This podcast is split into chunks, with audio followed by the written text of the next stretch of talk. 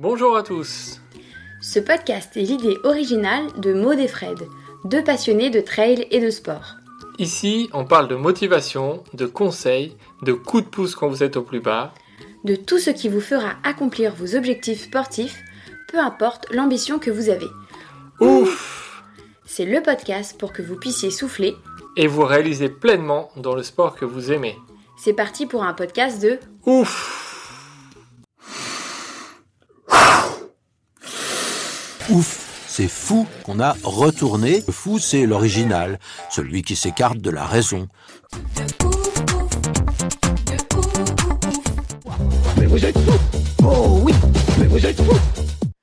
Avant de vous parler de notre épisode, on vous rappelle que vous pouvez toujours nous soutenir sur steadyhq.com slash ouf avec 3F pour recevoir des podcasts exclusifs, partager des discussions entre ouf et surtout nous soutenir. Aujourd'hui, on a l'immense plaisir de rencontrer Dany et Marvin, des ouf un petit peu ouf. Oui, bonjour à tous, bonjour Maude. Vous allez voir dans cet épisode, on va à la rencontre hein, de Dany et Marvin qui vont euh, vous raconter un petit peu leur mode de vie. Au-delà d'un tour du monde particulier hein, qu'ils font en, en voilier, notamment, vous allez voir, c'est un véritable mode de vie qu'ils ont avec, euh, avec leur fille. On vous en dit pas plus et on vous laisse écouter notre échange qui a été euh, très passionnant et euh, très enrichissant pour nous euh, à quatre. Donc voilà. Bonne écoute à tous. Bonjour Dany, bonjour Marvin. Bonjour. On est ravis de, de vous recevoir aujourd'hui euh, parce que vous êtes des oufs un peu spéciaux. Euh, on n'a pas l'habitude d'avoir déjà deux personnes, donc ça c'est chouette parce que euh, souvent on interview une seule personne, un ouf, et là on a deux oufs, et donc nous on, on aime bien parce qu'on est deux en plus, donc ça c'est chouette. Euh, avant de commencer un petit peu à expliquer euh, euh, voilà ce que vous faites, euh, juste expliquez-nous qui sont Dany et Marvin. Honneur aux femmes. hein. je commence. Alors, euh, bon, moi, tout simplement, Daniela, je, je suis née en Serbie. J'ai 34 ans et euh, j'ai vécu en Serbie, en Hongrie, puis en France où j'ai rencontré euh, Marv. Et en fait, ma vie a changé. Enfin, elle a fini Ouais. par me rencontrer. hein. Mais- pas la, la première raison de rester en France. hein, Je tiens à préciser parce que sinon ça fait trop, euh, ça fait trop merveilleux. Mais je suis un peu là. Bah, si on saute les étapes, Bobby, c'est Oui, toi voilà. le prince. À la fin. À la Même- fin, c'est moi qui, qui récupère tout. Voilà, Euh, très rapidement après. euh, on peut développer après. Ok, euh, bah, moi rapidement, euh, Marvin, 34 ans aussi. Euh, je suis originaire de et de la Bretagne en même temps. J'ai fait un. euh, donc, j'ai quitté la Réunion pour m'engager dans la marine chez les, fusiliers marins et commandos euh, pendant six ans. Et ensuite, sur blessure, j'ai dû trouver une reconversion professionnelle. Donc, je me suis lancé il y a 10 ans, euh, 11 ans maintenant dans le, CrossFit en France. Et bah, au jour d'aujourd'hui, je suis le, le- plus vieux gérant de salle de CrossFit encore en activité et je suis, je dois être le, le deuxi- le deuxième ou troisième à avoir ouvert une salle de CrossFit en France. Euh, et on est en tour du monde, voilà, depuis deux ans maintenant. Bon, c'est une bonne Avec euh, présentation. Tara, Oui. Trois ans et demi. Donc oui, c'est euh, une petite présentation pour commencer. Euh, alors, tu l'as dit, euh, tu viens de le dire, Marvin, vous êtes en tour du monde depuis deux ans. Euh, Est-ce que vous pouvez nous dire en quoi consiste ce tour du monde et pourquoi on vous appelle les nomades citizens Alors, je- précision, c'est pas un tour du monde, c'est un carré du monde. que Ah, On fait des allers-retours. en fait, on, non, là, on dit, ok, c'est bien précis, c'est un on carré. dit tour du monde parce que c'est ce que les gens euh, comprennent le plus vite. Mais en fait, Ouais. nous, on, Mhm. on navigue euh, dans le monde, on va dire ça, sans forcément faire un tour avec euh, un point de départ, un point d'arrivée. En Et suivant- toujours dans le même sens, et sans jamais revenir euh, Voilà, et, là et- où on... et, euh, timer dans le temps, nous, c'est un, euh, c'est un, c'est un navigation à travers le monde, on va dire, voilà, un voyage à travers le monde en bateau. Et du coup, ça introduit aussi pourquoi on s'appelle Nomad Citizen. Il y a, il y a un processus de réflexion derrière, Bah, ouais, c'est effectivement. c'est ce que j'ai dit un peu dans ma vraiment euh, courte Bio. bio, c'est que je suis née en Serbie, j'ai, à 10 ans, j'ai déménagé en, en- en Hongrie à cause de la situation politique, puis avec l'Erasmus, je me suis retrouvée à, à Montpellier. Et finalement, euh, tous les 10 ans, je changeais de pays. Donc, ce- ce- ce- cette vie nomade, pour moi, elle a commencé beaucoup plus tôt. Et quelque Mhm. part, en, en rencontrant Marvin, on a euh, eu la maison, l'enfant, la voiture. Enfin, on a eu aussi, je vais très rapidement, un, peu une vie que tout le monde rêve d'avoir. Des clichés euh, Euh, rapides. voilà, c'est ça. Vie standard. ouais. Mhm. Et bah, en fait, on s'est rendu compte qu'il nous manquait tout pour pas Ouais. Non, qu'on ouais. n'était pas on n'était pas à notre place on n'était pas épanoui voilà c'était pas ça qu'on Mhm. recherchait et c'est de là qu'on a décidé de On se nomadisait, quoi. c'est ça. Et de là Marv a mais c'est la première fois d'ailleurs que tu m'as parlé de digital nomade. Euh, je ne savais même pas ce que c'était en peut-être en début 2019 ou même 2018 c'était un, un terme qui, qui était euh, enfin très nouveau. Il- à nouveau pour nous, hein, parce que quand on s'est documenté, euh, on, on peut trouver des traces de cette notion de nomade digital, donc de travailler de manière nomade, sans attache fixe, machin. Euh, on, on le- on peut le retrouver sous d'autres termes déjà depuis euh, 2005, 2006, 2007. Des gens qui, pro- qui, qui- qui, justement euh, faisaient la promotion de ce style de vie. Nous, on, on a, on a appris ça en 2018. Donc, euh, Mm. donc voilà. Et Nomad Citizen, pourquoi? Parce que justement, euh, Daniela, euh, elle est serbo-hongroise, croate, euh, ex-yougoslave. donc déjà, c'est un bordel sans nom. Multiculturel. Voilà, donc il y, avait, il y avait une notion de, de nomadisme et, un- et en fait un peu d'ironie sur le citizen. Voilà, il y avait un truc, c'est que bah, Dani, au jour d'aujourd'hui, elle a, elle a Mais ce pays, quoi. Surtout, ce qui est, ce qui est, ce qui est, c'est pas marrant, enfin c'est triste, c'est que ma ville natale et la ville où mes parents habitent n'a jamais changé. Ça reste la même ville. C'est juste les- la, Mhm. la frontière des pays qui a bougé et le, le, le pays qui, qui changeait de nom. Donc en fait, j'ai- Mhm. vécu dans presque dix pays différents sans, sans bouger. Sans bouger. Ouais. Ouais, ce qui est C'est- incroyable. On peut, Voilà. même, on peut même dire que toi, tu es, une nomade citizen, c'est-à-dire que tu es un, t'es un Ah ouais, citoyen nomade. Clairement. que ta, ta citoyenneté, elle a bougé juste en fonction des, des conflits ça. mondiaux, de la géopolitique, C'est on n'a rien demandé. Donc voilà. Donc c'était un peu ça l'idée. Et puis moi aussi, c'est pareil, je viens de La Réunion où c'est euh, c'est un. Voilà, tout est mélangé pour ceux qui connaissent un peu La Réunion. Hein, euh, Mm. c'est vraiment Ça va parler au trailer, ouais. c'est ça, c'est multiculturel. euh, bah, les trailers, quand ils font la diagonale des fous, ils croisent de tout. hein, euh, euh, voilà, ils, ils commencent sur la plage, ils croisent euh, des yabs, comme on appelle chez nous dans les hauts. euh, et puis, il y a, il y a toutes les, les cultures, les religions, les, les, les- les courants de pensée. dans la diagonale des fous, il y a tout. hein. Il y a surtout des fous, mais il y a. Et des Voilà. Et du coup, je, je pense que c'est ça aussi qu'on apprécie sur La Réunion. Et, et, et moi, j'ai grandi là-dessus. Ensuite, bah voilà, ma mère, elle est, euh, elle, est, elle est bretonne. Mon père est réunionnais. Donc, moi, je suis un zoréole. Donc, c'est pareil, je suis un, je suis un métis. Mhm. Donc, euh, euh, je suis toujours un, un petit peu de quelque chose. Et après, le fait d'être allé dans l'armée, c'est sûr que j'ai beaucoup voyagé. Et, et pour faire court, après, dans, le, dans notre vie et dans nos lectures et dans nos développements personnels, on a vachement accroché à l'idée de, de citoyen du monde, on va dire. En disant, bon, ouais. Les frontières, c'est l'histoire euh, qui, qui a fait ça. euh, et en plus, elle bouge. Et en plus, mais bon, euh, finalement, à, l'échelle du monde, on n'a qu'une planète. euh, euh, et on est un peu tous citoyens du monde. Et donc voilà, nous, on voulait dire qu'on était un peu des citoyens nomades. Alors, au début, les gens, ils nous ont un peu taclés en nous disant, ouais, mais citoyens du monde, ça- nomade, euh, citoyen, enfin, citoyen nomade, ça veut rien dire. Mais on leur a dit, mais justement, oui, voilà, ça veut rien dire. Euh, on est des nomades et on est des citoyens. Oui, nomades. c'est votre nom. Oui, ça, voilà. C'est vous qui l'avez choisi. Mais, mais c'est aussi pour dire euh, que voilà, c'est euh, euh, on, euh, on est des citoyens parce que bah, c'est comme ça que ça marche. On a un passeport et tout ça, mais le monde, il appartient à, à tout le monde. Après, on respecte, Mhm. les- les- on respecte, on va dire, tous les pays, leur, euh, leur, euh, leur manière de faire et tout ça. Mais, euh, mais bon, euh, nous, on navigue. Euh, l'eau, euh, voilà, c'est de l'eau. Et, et on voudrait pouvoir euh, découvrir le monde euh, et, se sentir chez nous partout. Quoi. Mhm. Mm, Ok. En gros. Et alors, euh, ouais, ouais, non, mais c'est bien, euh, bien résumé. En plus, c'est complémentaire vos, vos deux, vos deux parcours. Euh, vous avez parlé un petit peu, euh, Dani, t'en as un petit peu parlé. Euh, vous avez créé une vie avec tout ce qu'il fallait. Alors, vous avez parlé maison, voiture, etc. Est-ce que c'est ça qui a été le moment déclenchant pour vous dire, OK, maintenant il faut partir? Ou il y a eu un autre moment qui, qui, vous a marqué pour passer le pas et de se dire ok là on part on prend un bateau et on va on va parcourir le monde. Il y a, y a, quand même un process à avoir on imagine.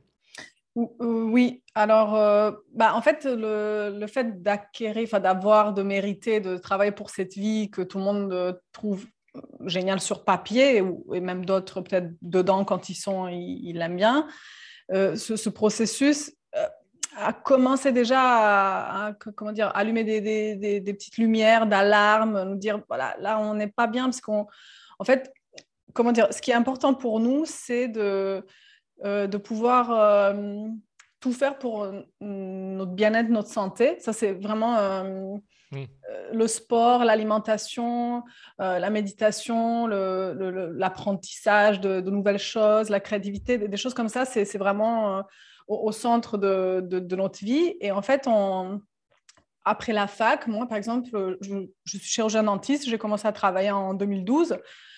Bah, bon, je faisais des formations, il y a toujours euh, moyen de se former, mais euh, on n'apprend plus à faire euh, du vélo ou à jouer au violon, ou je ne sais pas, un nouveau sport. Enfin, c'est un peu, c'est devenu un peu, OK, bah, je suis sur ma voie, dentiste, après j'achète une maison, machin.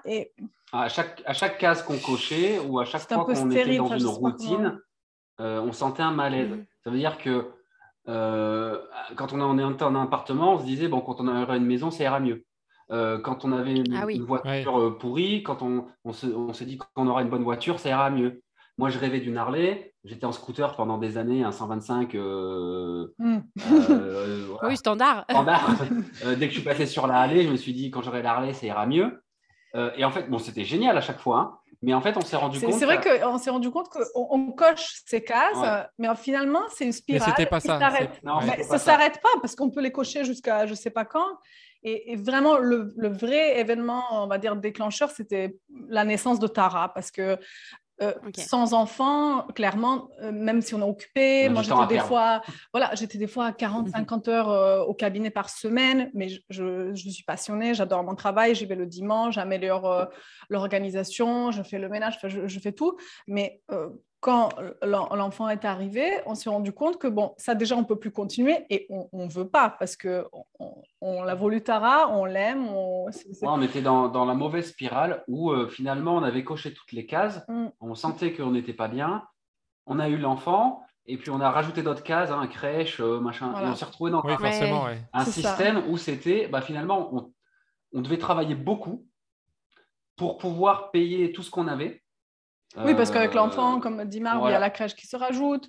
Euh, y a, donc, ça, ça, aurait été bien d'avoir deux voitures pour qu'on puisse euh, la récupérer séparément, mais ce n'était pas dans le moyen. Euh, CHB, de, de, tous les trucs autour de l'enfant. Ouais, tous les petits trucs standards que chaque personne a quand. Et, finalement, le constat, c'était. Bah, il y a un de mes associés qui m'a conseillé c'est bon, maintenant, tu peux défiscaliser une nounou en plus de la crèche comme ça, tu peux travailler encore plus pour payer les autres. La nounou qui va venir faire le ménage chez toi. Ou la femme de ménage ou un jardinier. Euh, comme ça, tu...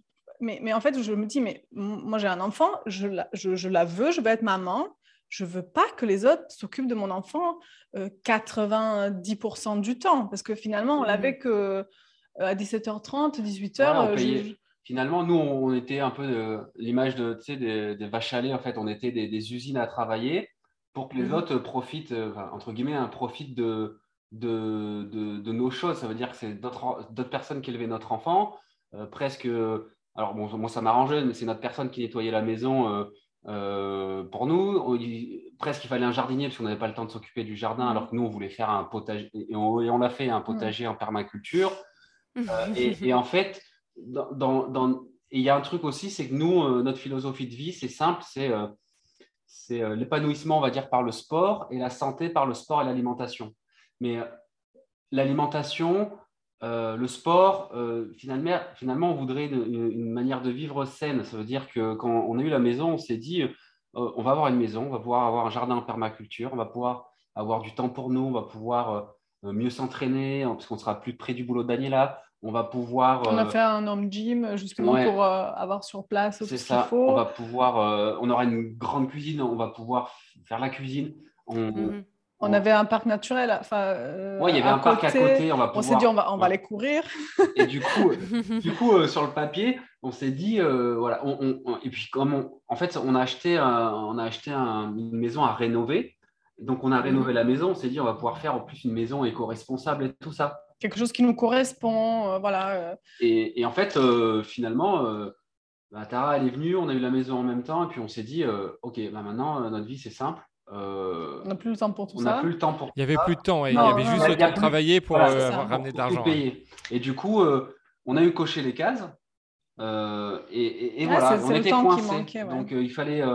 la solution, c'était bon, on va bosser encore 30 ans pour augmenter nos chiffres d'affaires d'une manière ou d'une autre. Mhm. et, puis, et puis, vous allez finir par être heureux. Ou finalement, on aurait été dans la spirale où ben, on aurait touché plus. Donc, du coup, peut-être qu'on aurait euh, euh, acheté une plus grosse voiture. Ou là, on était dans une, plus grande maison. On était dans une maison de 80 mètres carrés. Peut-être qu'on aurait dit, bah, pour le deuxième enfant, on va déménager dans 100 mètres carrés. Et donc, à chaque fois, en fait, on s'est dit, OK, on est cuit. On est cuit, on est foutu. Ça euh, à chaque fois à zéro. Donc, donc, il y, avait ça en fait. on s'est dit, peut-être il faut dire stop maintenant euh, et puis, si on si on, réussit pas, euh, si ça marche pas, si on n'aime pas, euh, tant pis, ben, on a essayé. Mm. Mais disons stop à cette spirale parce que de plus, enfin, de, plus loin on va dans la spirale, de, plus grands seront les enfants parce qu'on savait déjà, enfin, on, a toujours rêvé d'avoir deux enfants. Ça sera plus difficile parce que Tara, elle aura des copains à l'école, elle dira maman, moi je pars pas, je sais pas, Amélie c'est ma meilleure copine, j'ai 5 ans mais je la quitte pas je, ça, ça, ça, aurait eu un impact différent. Là, elle avait 18 mois, on s'est dit, c'est bon, maintenant, on fait les bagages. Et... Oui, voilà. Et en gros, c'était ça, c'était la volonté de, de résoudre nos problèmes. Euh, voilà. Oui, d'accord.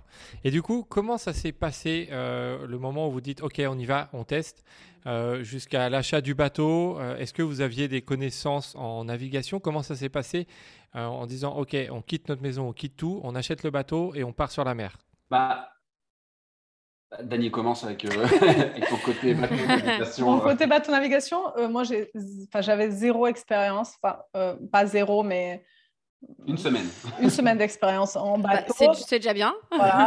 Mais c'est pas beaucoup. non, non, très peu. Et surtout, c'est même pas peut-être l'expérience parce que ça, on peut. C'est, euh, j'ai le mal de mer. Je j'aime pas ah vraiment.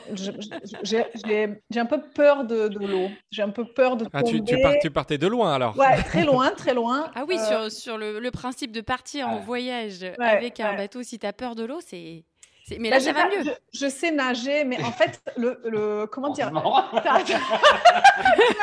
C'est important. Oh là, on serait vraiment des ouf. Youpi, oui, voilà.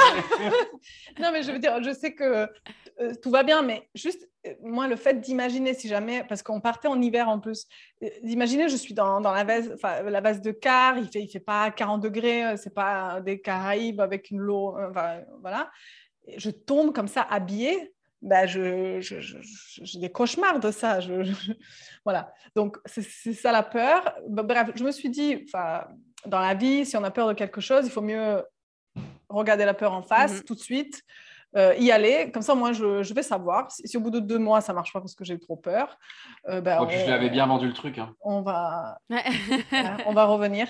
Donc, c'était pas ça euh, qui m'a motivée.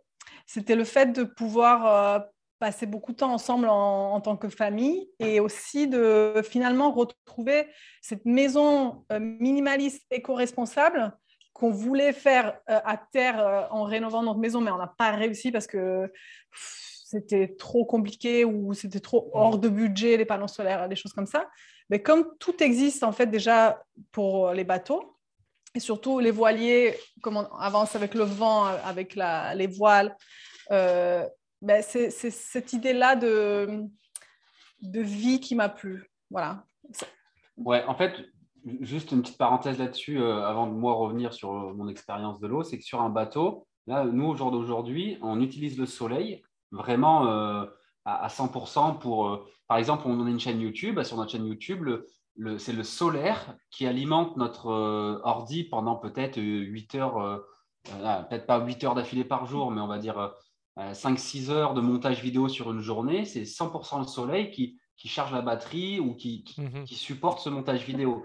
Donc déjà, il n'y a pas de surconsommation. C'est une chaîne YouTube solaire. hein. Ouais, c'est une chaîne YouTube solaire. ça. Déjà. En- ensuite, euh, Bravo. on, cui- on a même réussi à, à- à- à- à avoir une cuisine électrique sur le bateau, c'est-à-dire qu'on Mm. cuisine au solaire. Mais c'est pas du. Ce qu'on aime bien, nous, c'est pas, on n'a pas une cuisine électrique ou euh, une voiture électrique dans le garage euh, qui est chargée par une, une même, même si c'est pas parfait, prise, par euh. une, une usine à charbon ou, euh, ou par euh, les nouvelles centrales nucléaires qui vont arriver. Mhm. Sans faire politique, je veux dire que nous, ce qu'on voulait, c'est vraiment avoir un circuit court et, et même si on, De l'énergie. voilà, on sait qu'on n'est pas en train de revendiquer qu'elle est 100% propre ou quoi que ce soit, parce qu'il faut bien les les fabriquer, c'est- batteries, et puis tout ça, fabriquer. c'est pas le sujet. Ce que je veux dire, c'est que là, directement, le, le soleil euh, sert à, cha- à, à travailler ou à faire notre cuisine. À, vous- à vivre, en fait, Voilà. tout simplement. On ouais. le stocke pour la nuit et on l'utilise aussi pour la nuit, ce solaire. Voilà. Oui, on mais a- euh, c'est On a aussi l'eau qui. euh, on, on fabrique notre eau douce pour Mm. se doucher, pour la boire et tout ça. C'est-à-dire que nous, on prend l'eau de la mer, on enlève le sel et on, fait tout- on a notre eau douce. Ça veut dire que.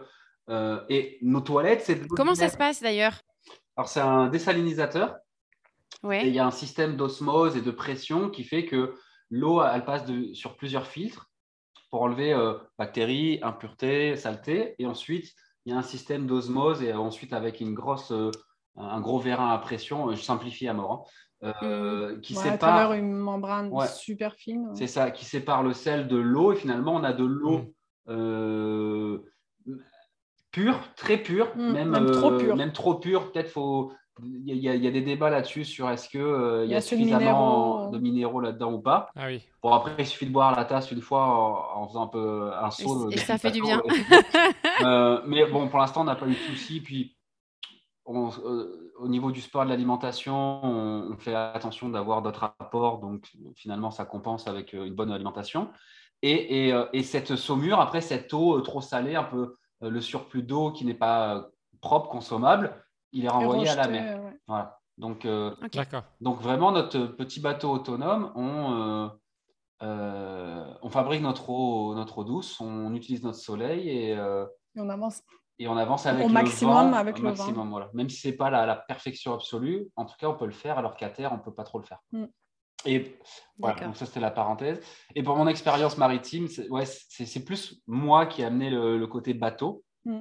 parce Mhm. que comme j'ai grandi entre la Réunion et la Bretagne, euh, j'étais avec mon grand-père et ma famille sur l'eau tous les étés ou toutes les vacances euh, scolaires euh, où on pouvait aller sur l'eau, même des fois l'hiver, voilà, pour, pour pêcher un petit peu.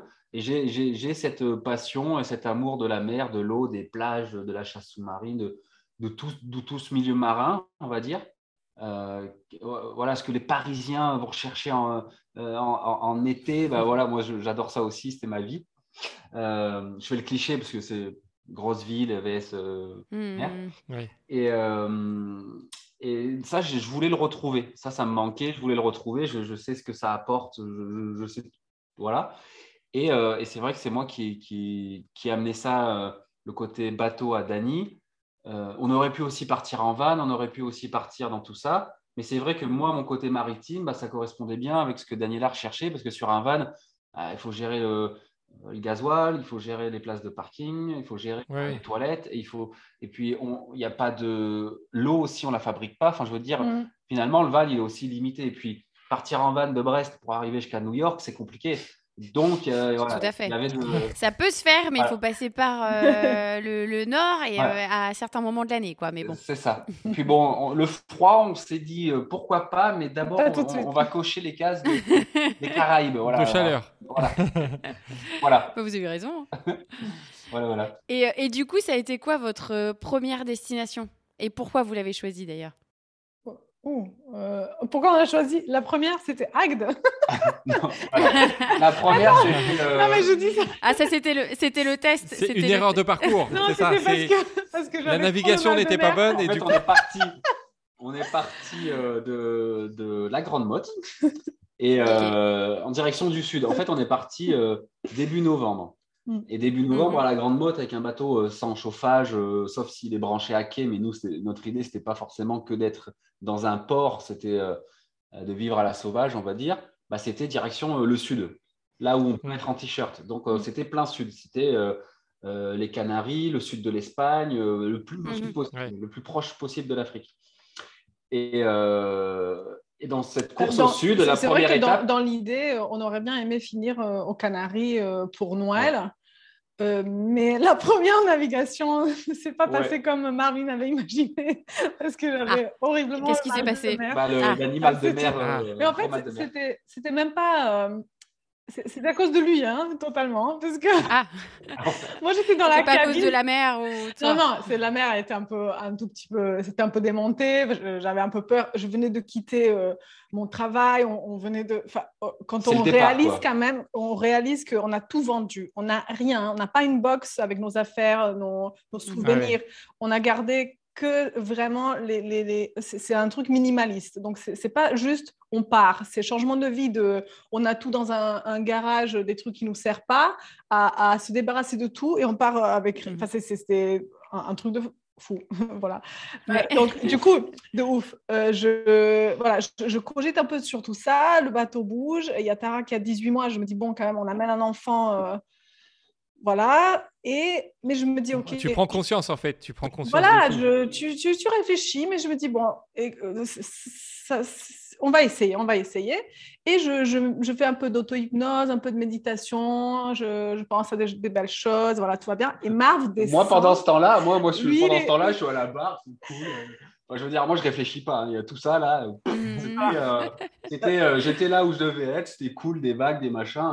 Je regardais même pas dans le rétro. On n'a pas d'affaires. Enfin, moi, j'étais, Bon, euh, sur mon petit nuage.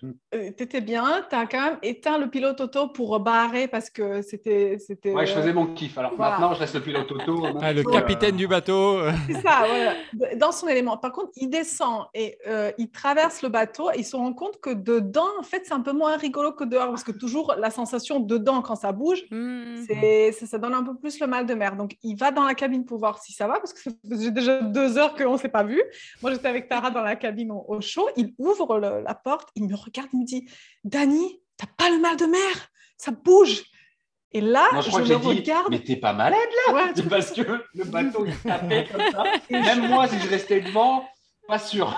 Moi, voilà, moi, avec tout ce que je faisais, voilà, j'arrivais à me convaincre que ça va. Et quand il m'a dit ça, ça m'a mis. euh, euh, Euh, deux secondes après, elle vomissait. voilà, je, je- je- Ah, mentalement, ça a Ah, été un déclic. un craquage total. Donc je me dis, parce que je devrais être malade. Et là, je sors, je traverse la cabine. Effectivement, quand on marche, parce que j'étais dans le lit, du coup, ça me, ça me berçait un peu. Mais là, je traverse le, le, le carré, le, le salon, et je me dis, ouh, à droite, à gauche, à droite, à gauche, je sors et direct. euh, voilà. C'est sorti Et euh, t- tout seul. Sarah, elle a vomi aussi. Et, et en fait, du coup, Tara, elle se réveille, elle, euh, elle nous réclame, parce que du coup, j'étais plus. Moi, je suis restée devant avec elle parce qu'elle dormait, elle faisait sa sieste. Donc, je me suis dit, nickel, euh, c'est le, le- le pire moment de, de la navigation qu'elle dorme. Et euh, elle me fait un câlin, elle sort, elle me fait un câlin, elle vomit sur moi. Pardon. et du coup, genre. Premier jour. euh, ouais, voilà. Et ça, c'était après, je sais pas, c'était cinquième heure de navigation. euh, ou- Ouais, je Mm. sais plus. voilà. Et là, je dis, bon, ben, arrêtons-nous dès qu'on peut, parce que c'est pas possible. Du coup, c'est c'est Agde. Voilà, ça. et donc on a fait escale au port d'Agde, on s'est attaché, on s'est remis, et puis, euh, Ouais. et, puis, euh, et puis on a fait une petite pause de 2-3 jours pour se remettre de ce départ, de ces émotions, et puis après on a continué notre chemin, et puis euh, et à chaque fois finalement qu'on partait, on cochait des trucs, bon ça on va plus le refaire, Euh, ou ça on va le regarder différemment, ou ça. ça. et en fait on a progressé en faisant ça, et, euh, et des fois, ben, au fur et à mesure de notre progression, connaissance de la météo, connaissance de, de nous à bord, et de tout ça, on, on, on- on voyait que ah, ça y est maintenant, cette étape-là, on peut, on peut le- refaire. on peut refaire, on peut la refaire. Et, euh, et par exemple, là, on, fait un- une, une avance rapide. Dani, elle dit toujours ouais, j'ai le mal de mer, j'ai le mal de mer. Et moi, je lui dis non, tu n'as plus le mal de mer. Enfin, je- tu verras le jour où il y a quelqu'un qui a le mal de mer. Effectivement, on a fait une traversée. euh, euh, C'était en Bretagne, puisqu'on est Mm. parti de la Grande Motte. On est descendu Mm. au sud, on a passé l'hiver au sud de l'Espagne pour remonter l'été suivant en Bretagne. Donc, euh, version Mhm. rapide, parce que euh, pour la Yeah. famille, tout ça. Mm. Et on récupère des amis à Lorient pour aller jusqu'à Brest avec euh, euh, donc un ami à moi qui, qui, euh, qui est encore dans la marine actuellement, euh, Mhm. sa femme et ses filles.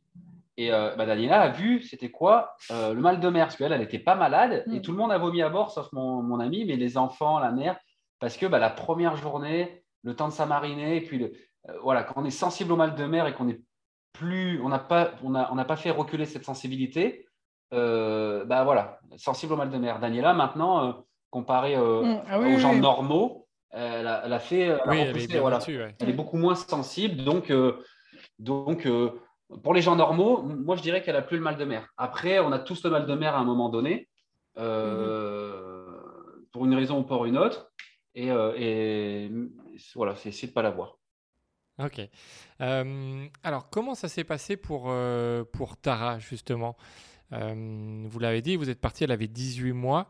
Est-ce qu'elle s'est rendue compte tout de suite qu'elle partait dans une autre vie ou pas, pas encore? Ou à quel moment elle a peut-être pris conscience euh, de, de, tout ça? Bah, Je pense qu'elle s'est rendue compte parce qu'elle est pas. Euh, je sais même pas si elle s'est rendue compte, moi là. Parce que quand même, elle est passée de tous les jours à la crèche à tous les jours avec nous, donc euh, il y a une différence mhm. dans, dans, sa vie.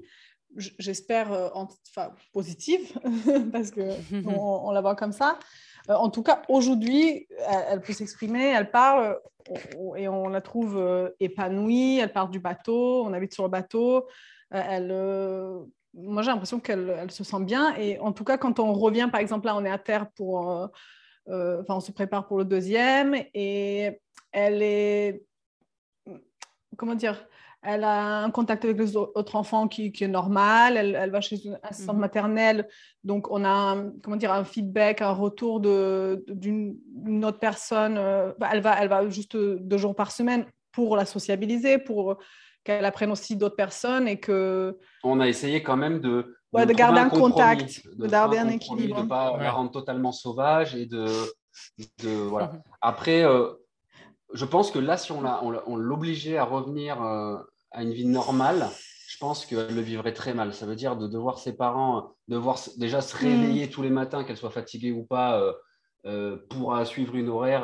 voilà. Je dis pas qu'elle fait la grasse mat. Hein. Des fois, elle se réveille à 7h30 comme tout le monde, alors qu'on aimerait qu'elle dorme pour avoir la paix. Mais ça reste un enfant normal. Hein. donc elle serait. Mais, mais au moins, il n'y a pas de pression. Parce que euh, si un jour il y a un coup de moins bien, nous on la laisse dormir et on a un, être humain normal toute la journée et pas un gremlins euh, qui s'est mal réveillé. donc, du coup, euh, je, pense que même si elle ne peut pas le verbaliser, enfin elle n'a pas conscience forcément des choses, si là, du jour au lendemain, on la rebascule à l'école tous les jours, 30 personnes par classe, mm. à pas comprendre tout mm-hmm. ce qui se passe, ça va, et, et pas voir ses parents. Trop vite, il y a trop de. voir ses parents que le soir. Et puis, je pense que elle serait, euh, elle serait plus malheureuse que là. Et, et, encore, là, on est à La Réunion, on est à terre, on est un peu. Euh, voilà, on n'est pas, euh, on est dans un appartement, on est, hébergé chez quelqu'un, on est entre deux, voilà. Mais par contre, quand on lui parle, voilà, je pense, même elle le dit, hein, elle aime bien faire de l'annexe, elle aime bien aller à fond, elle aime bien aller à la plage, voir les poissons, nager. Enfin, sa mm. vie d'aventurière, elle l'adore. Mm. Voilà, même si elle veut euh, c'est elle qui réclame d'aller à l'école, d'aller dans des, mm. trucs comme ça, parce qu'on veut toujours ce qu'on n'a pas, ça, ça c'est clair. Euh, le jour où euh, on, décide de redevenir comme avant ou de la remettre comme tout le monde, au bout d'un moment, on va dire ah, Papa, c'est bon, j'en ai marre tous ces débiles, je, je, je, suis prêt à le parier, mais bon, ça, en tout cas, on la laissera. on sait pas. On Nous, on l'inclut dans nos décisions. Voilà, Tara. Parce que là, elle va pas à l'école encore. Enfin, elle, euh, ou elle, elle, devrait aller à l'école. Euh, elle, va à l'école. Enfin, elle est euh, scolarisée à la maison officiellement parce mhm. que bah, elle a trois ans et demi, donc à partir de, de, septembre 2021. On a fait sa rentrée. Voilà, on a fait sa rentrée. Alors, au départ, l'idée c'était dès qu'on est à un endroit, on essaye pour le côté sociabilisation, pas pour le côté apprentissage euh, des choses à l'école, colorier. Pas pour le de l'éducation nationale. colorier dans, dans, un truc sans dépasser les limites ou des trucs comme ça, ça on peut faire à la mhm. maison pour moi. Enfin, je, je, pense que c'est quand même à trois ans, euh, c'est pas très très compliqué. Donc, on a décidé de faire un mix entre euh, scolariser à la maison, comme on sera un peu à la Réunion, un peu au bateau, et ça va être difficile de, de faire suivre ça correctement. Voilà. Donc, on fait avec un organisme officiel, on a les cours, on reçoit à la maison, on fait avec elle. Mais pour le côté sociabilisation, on la met quand même en plus de ça. Là, par exemple, une assistante maternelle, euh, où il y a des animaux, euh, il y a un grand jardin, euh, il, y a, il, y a, il, y a, seulement, ils sont trois ou quatre, donc peu d'enfants, donc plus de, de possibilités de faire euh, euh, des, des, activités qui lui plaisent, un peu plus d'attention, plus euh, pour moi encore plus d'apprentissage, parce que vraiment quand ils sont, ils sont 30 à cet âge-là, je ne sais pas comment, Mmh. les, Ah, ils comment, ils, sont, hein. comment ils, ils s'en sortent à l'école. Ah, je, ne je- sais pas comment ils font. Moi, j'imagine 30, euh, 30 enfants euh, comme Tara d'un- Ouais. ou comme, euh, comme Tara et puis d'autres enfants qu'on côtoie et il faut les tenir une journée. euh, Ah ouais. ça doit être. Ça doit Ah, être niveau hein. attention, Ouais. c'est oui, oui, chapeau vraiment Ouais. à tous ceux qui ont choisi ce métier parce que donc euh, voilà, on garde un lien. Par exemple, on était aux Canaries euh, à- sur l'île de Lanzarote. J'ai trouvé une école Waldorf. Mhm. euh, où il y avait des enfants espagnols, donc euh, ils parlaient espagnol, il y avait des Allemands, des Anglais, donc ça parlait un peu anglais aussi. Euh, c'était pareil, c'était une école où ils étaient 10 par classe pour deux maîtresses, donc et, et il y avait un- un, il y avait des, des- des petits animaux, il y avait En fait, ouais, un petit des écoles- jardin. On n'est pas pro euh, telle méthode ou telle méthode. Mais en tout cas, ce qui est Mhm. sûr, c'est que c'est des, des centres où ils apprenaient la, pour nous la vie. hein. Euh, Respect des animaux, respect des autres, euh, et où ils étaient respectés aussi en tant que petit être humain en disant euh, euh, un peu, voilà, tout le monde est. Maintenant, on le sait, hein, tout le monde le dit haut et fort. Mm. euh, L'école, euh, on va dire, traditionnelle n'est pas faite pour tout le monde. hein. Il y a même Mm. des gens très intelligents qui, qui n'arrivent pas à s'épanouir. Mhm, mhm. Euh, bah, c'est un tout. Euh, et donc là, finalement, elle, elle apprend la vie déjà dans ces écoles-là. On apprend les, on, on respecte le, le, Le schéma scolaire, le schéma ouais. scolaire français en faisant les cours à la maison, euh, plus pour pas être embêté que par croyance. hein. Franchement, je vais être honnête. hein. On, on- voilà, on le fait, on verra. Ouais. Et puis on, on veut pas non plus le, on veut, on, veut lui aussi lui donner des chances que- qu'elle choisisse un peu aussi plus tard ce qu'elle veut. Au moins, elle, elle- on lui aura fait l'école à la maison euh, convenablement et le jour où elle veut Oui, si, basculer, si dans cinq euh, ans, elle veut dire maman, ouais. je, je veux Allez, un allez. truc euh, comme tout le monde, normal, ben, je pense qu'on prendra, perdu, voilà, on, on prendra ça dans nos bon, peut-être décisions. pas et on 5 ans, à 15 ans, comme ça on a l'option Euh. pension au cas où, mais bon. Non, en tout cas, on Ah, ils ont déjà tout pensé. Sport études. Voilà, Ça- ça passe mieux que pension. Ouais, c'est vrai, c'est vrai, c'est vrai. Donc voilà, ouais. Et, euh, et si on revient un petit peu à la, navi- la navigation, comment ça se passe euh, réellement? Euh, Nous, on n'est pas du tout connaisseurs, c'est pas notre milieu. Euh, quand vous décidez d'aller euh, à un endroit, est-ce que vous dites, ok, je, je, je prends une petite carte et je calcule, euh, j'imagine, euh, la Ouais. navigation qu'il faut faire, ou ça se rentre dans un, dans un logiciel? Voilà, est-ce que vous êtes libre aussi de vous balader où vous voulez? Parce qu'il il doit y avoir des, des règles à un moment donné. Alors, il y a, il y a plusieurs choses. C'est- vraiment, euh, il y a plein de, trucs- plein de choses à prendre en compte. Après, je vais juste faire un, un- un tout petit, euh, une toute petite parenthèse euh, juste par rapport à, à Mhm. votre passion et à ceux qui vont écouter. Même sans faire de, de l'ultra trail ou du trail, même quand je veux faire mes petits footings, euh, je pense que je rendrai jaloux euh, beaucoup de trailers. Juste là, l'épisode qu'on sort, le prochain épisode, je vais courir euh, mes 20 minutes et je vais dans, je Mhm. crois, dans le parc national de, de Cabrera au Baléares, euh, dans une nature. Génial. Ah ouais, ouais. Ouais. Et comme ça, juste, je dis, euh, je vais faire un footing et en fait, je me retrouve à, à, à- à trailer. Alors, j'ai mes petites chaussures de trail aussi. Et, et, j'ai- et je pars de la plage. L'objectif, c'est de monter euh, jusqu'au château et de redescendre Mhm. dans, dans la garrigue euh, des Baléares. Voilà, c'est une petite anecdote. euh, voilà. Et donc, nos, nos, nos- nos préparations de nav, en fait, déjà, on dépend de la météo. Donc, ça veut dire Mhm. que nous, Ouais. on a nos conditions préférées. On essaye, dans la mesure du possible, pour durer dans le temps, soit matériellement ou énergétiquement ou Humainement. humainement ou familialement, on part pas au casse-pipe. C'est-à-dire que Daniellement parlant. voilà. C'est très, très, c'est très, très rare où euh, on, on- on part sur une nave qui ne nous convienne pas. Euh, Il y a des fois, on ne peut pas y échapper. Euh, c'est impossible. Euh, alors, pourquoi? Parce que des fois, juste on a des réservations à tenir. Soit on annule la réservation, soit, euh, soit on la tient. Par exemple, sur les parcs nationaux, il faut, on réserve tant de jours.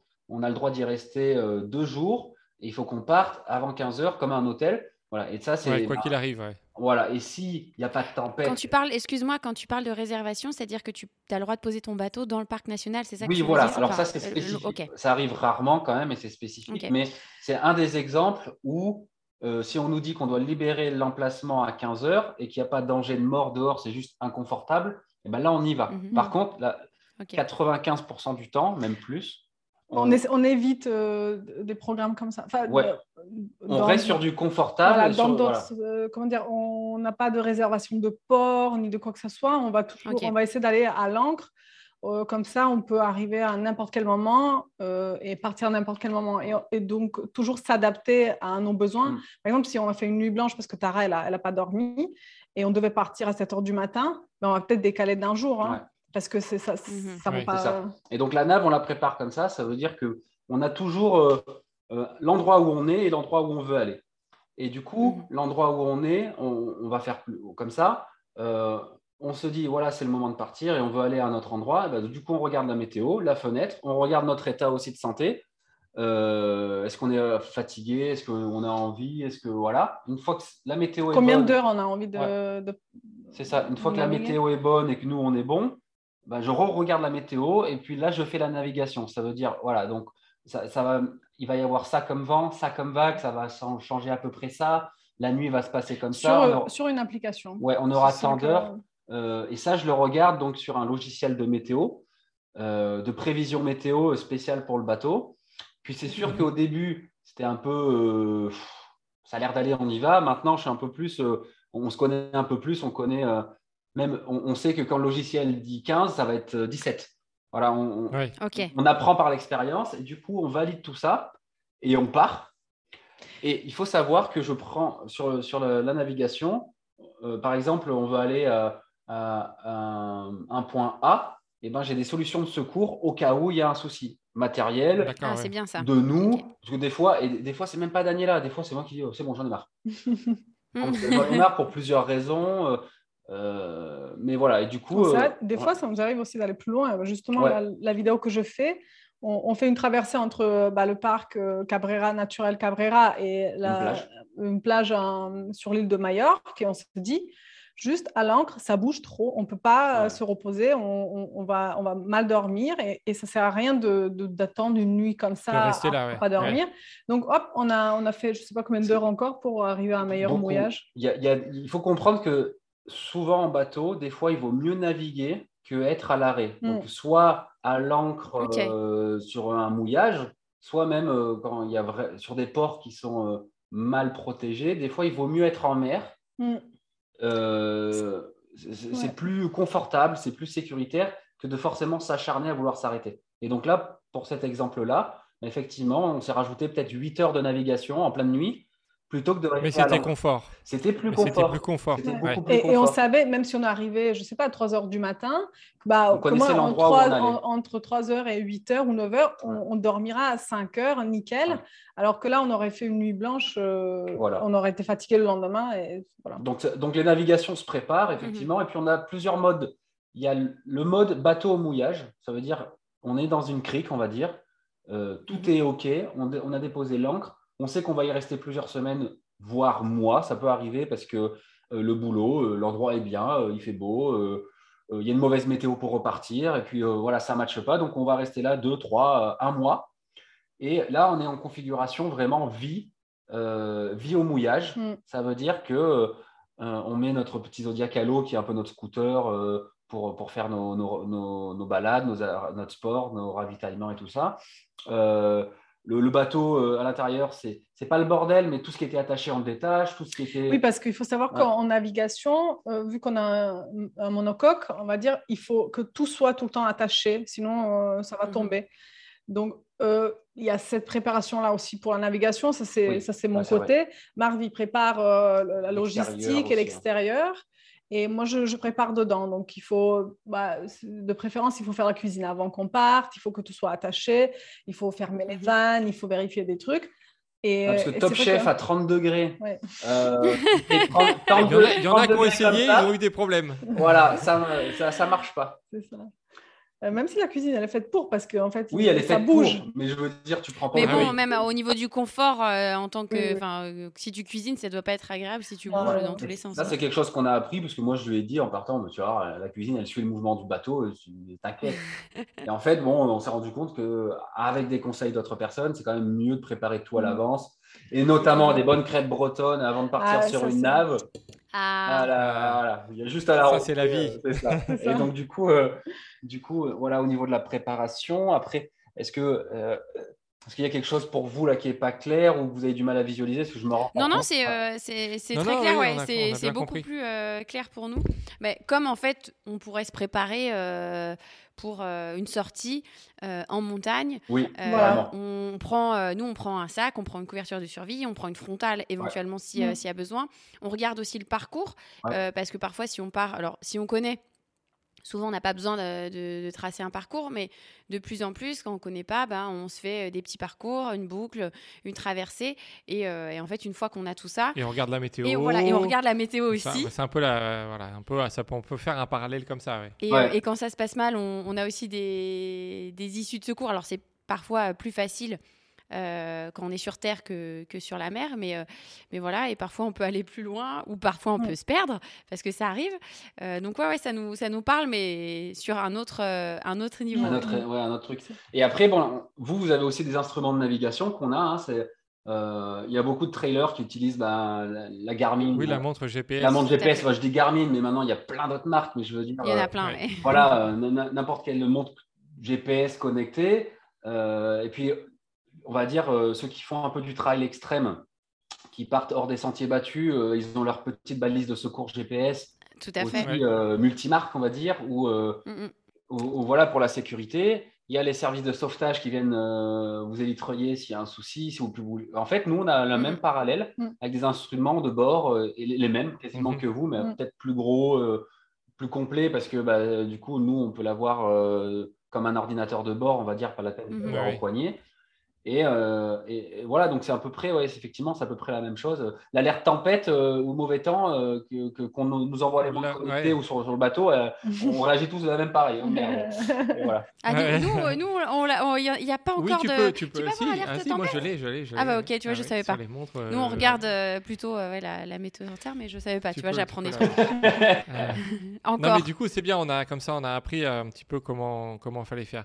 Et du coup, une fois quand vous arrivez à votre destination, c'est quoi votre programme? Est-ce que vous avez un programme défini ou c'est du coup c'est selon le temps que vous restez, vous vous, vous vivez euh, un peu euh, au feeling quoi? Bah, on, on a quand même un rythme. euh, Ouais, il y a le programme de navigation, il y a notre rythme et nos. Il y a trucs, notre ouais. rythme quotidien de base.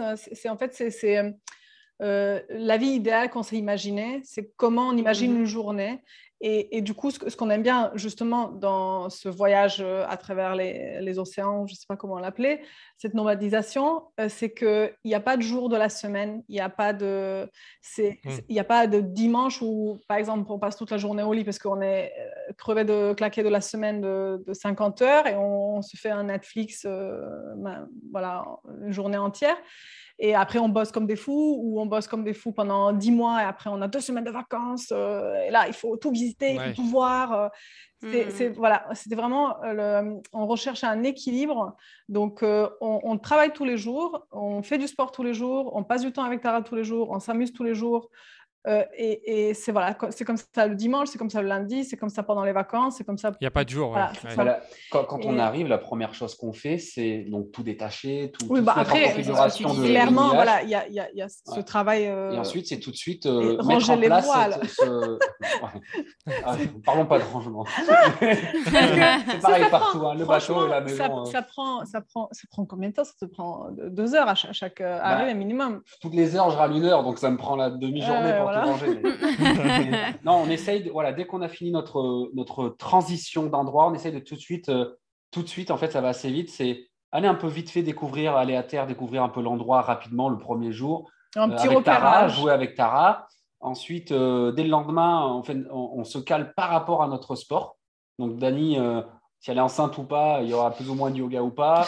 Euh, moi, alors des fois, je, moi, ce que j'aime bien, c'est aller courir pour, pour découvrir les alentours. Mais, euh, mais quand même, je cours pas beaucoup. Donc, du coup, euh, c'est pas tout le temps. Alors, on va dire, euh, si on reste. euh, euh, je crois, non, j'essaie de courir maintenant une fois par semaine. Alors, en fait, quand j'étais à, dans- dans- à l'armée, je courais deux heures Mhm. tous les matins. Avec, euh, avec euh, voilà, des, des, des, trails, des, des courses d'orientation. Donc, euh, en plus de courir, Mhm. il fallait. euh, bref, tout, tout, ce que, tout ce que ceux qui ont fait un peu de raid, de, de courses d'orientation ou de trail Mhm, euh, mhm. connaissent. Euh, et du coup, bah, voilà, au bout de six ans, moi, dès que j'ai arrêté, j'ai découvert le, donc le CrossFit. hein. Et il y a aussi de la course dedans, mais plus comme je faisais avant. C'était plus de soit c'était dans le cadre d'exercices de CrossFit, soit c'était du, du, CrossFit endurance spécifique, donc c'était beaucoup plus fractionné, du travail spécifique de fractionné. Et donc forcément comme ça, ça me plaisait mieux. Courir 40 minutes, euh, c'est vrai que je le fais beaucoup moins. Donc en général, euh, je cours, je cours euh, autour du bateau pour découvrir le truc. Ça me donne ma motivation de courir parce que c'est nouveau. Je ne mm. fais pas le même ça, Et donc c'est plaisant. Voilà, ça c'est cool. Et, et, ensuite, on fait notre routine aussi d'entraînement. oui, il faut repérer aussi où on va faire les courses. Il faut voir parce que comme on a du coup la chaîne YouTube, il faut voir, voilà, on dit est-ce qu'on va filmer ça, on va pas filmer ça, on, mm. on prend voilà des petites décisions comme ça. Et après, c'est une vie normale. Euh, souvent, quand même, notre répartition de temps, c'est comme euh, du coup, on a Tara à, 100% du temps, il n'y a personne au bateau pour, euh, pour la garder. Et on, est, on essaye de ne pas la mettre 8 heures sur les. Même, on essaie totalement d'éviter les, écrans. Je regarde le mur, il y a, on a un mur d'étoiles quand. Quand elle fait une journée sans écran. Et, elle a une étoile à la fin de la journée. Ah, d'accord. Donc, c'est vraiment c'est inévitable pour, euh, pour nous euh, sans l'aide extérieure, mais, mais c'est très très limité euh, dans la qualité des dessins animés. C'est nous qui choisissons entièrement. Tout est en anglais, par exemple, comme ça, ça lui apporte une connaissance et on se dit, bah, c'est pas pour rien. Et, c'est vraiment il y a des jours sans, il y a des jours peut-être à une à deux heures, mais mm. voilà, c'est très limité. Ce que tu voulais dire bref, je voulais dire à, la base, c'est que, je ne sais pas ce que je voulais dire sur la tablette, mais à la base, je voulais dire... c'est relayer. Voilà. Euh, le matin, Marv, il est frais, il, se met sur l'ordinateur. Euh, euh, si, moi, j'ai gardé ma gestion de, salle de sport. Donc mm. je, gère encore mes salles à distance. Et effectivement, digital nomade à fond. Et effectivement, je, voilà, quand je travaille, Dani, elle est avec Tara. Ouais, et, Marv, il préfère euh, le, matin. Donc, moi, ça me permet, dans le bateau, de... avec Tara, on fait un peu le ménage, on fait la cuisine, on prépare tout. On fait tout ensemble. Et ça, j'adore parce qu'elle euh, elle veut participer, elle a envie. C'est chouette. Voilà, ça, c'est top. Ah, on fait des, des, petits ateliers créatifs, comme ça, on dessine, on découpe, on fait des choses comme ça. Moi, j'adore euh, tout ça. coudre, peindre, tout, tout, tout, ce qu'on peut faire des mosaïques, j'adore. Donc, on, on, fait ça le matin un peu toutes les deux. Et après, l'après-midi, c'est moi, je, prends l'ordi, je, vais éditer des vidéos YouTube, je vais m'occuper de maintenant des, réseaux sociaux, des choses comme ça. Et là, c'est l'action euh, papa, ah papa fille. c'est le vélo, les rollers, le, la ah plage, le, la neige. Le sport. Euh, même pas sport, mais euh, des, des, d'éveil. Quoi. Découverte, tout, tout air de jeu pour rencontrer des enfants. Enfin, c'est voilà, eux, ils font mmh. leur kiff l'après-midi. Euh, et, après, on essaie le soir de euh, tous ensemble de soit ressortir encore euh, un peu ou de. ouais, et puis on, on, vit aussi beaucoup plus avec le rythme de la nature. beau temps, mauvais temps, vent, pas vent, et lever, coucher de soleil aussi, hein, parce mm. que bah voilà, on, on, est plus reposé finalement avec ce style de vie. Alors, c'est un peu compliqué. On est plus reposé, mais on a quand même besoin des fois de, pause un peu parce que c'est quand même fatigant mm. sur le fond. Mais mm on est moins stressé, voilà, on est moins stressé au quotidien, mm. mais ensuite on a une fatigue quand même où, euh, bah, où des fois euh, on veut être dans quelque chose qui bouge pas. Donc c'est pour ça qu'au moins une fois par an on fait des, breaks pour, euh, pour bien regretter d'être parti du bateau, pour revenir vraiment motivé et se dire ah, c'est vraiment la vie qu'on veut. D'accord. Je pense que ça, ça, ça je, fais, un petit, parallèle, un petit parallèle parce que Maud, elle a fait un tour du monde pendant deux ans, toute ah. seule, où elle allait de pays en pays. Et, et, je pense qu'on on, a tous, on a tous l'impression de, de, de, On pense que, que c'est cool, que, que c'est la belle vie et tout, mais euh, de ce que tu ressors, c'est que c'est fatigant aussi mm. de changer de pays, de tout le temps prévoir les voyages, l'inconnu, etc. Euh, je pense que ça, il y a un petit parallèle aussi euh, avec ce que tu as mm. vécu et ce que du coup vous, vous vivez un peu sur le bateau. On, a, on peut avoir l'impression que, que c'est chouette, c'est génial, mais euh, il y a besoin aussi d'avoir des pauses parce que sur le fond, il y a une fatigue qui s'installe, comme vous avez dit. Ouais, c'est marrant parce que quand, quand vous avez parlé de ça, je me suis dit, ouais, il y a j'ai emmené euh, mon frère bah, euh, après mon voyage et, Fred est venu avec moi et ma mère aussi. On est parti en Inde et mon frère m'a dit un truc et ça m'a marqué.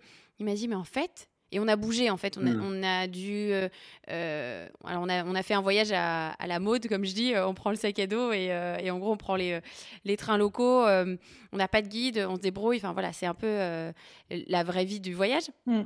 Et mon frère me dit, euh, mais en fait, Maud, c'est ultra fatigant. je, lui dis, bah, en fait, oui, c'est c'est pas, euh, c'est chouette parce que on l'a décidé.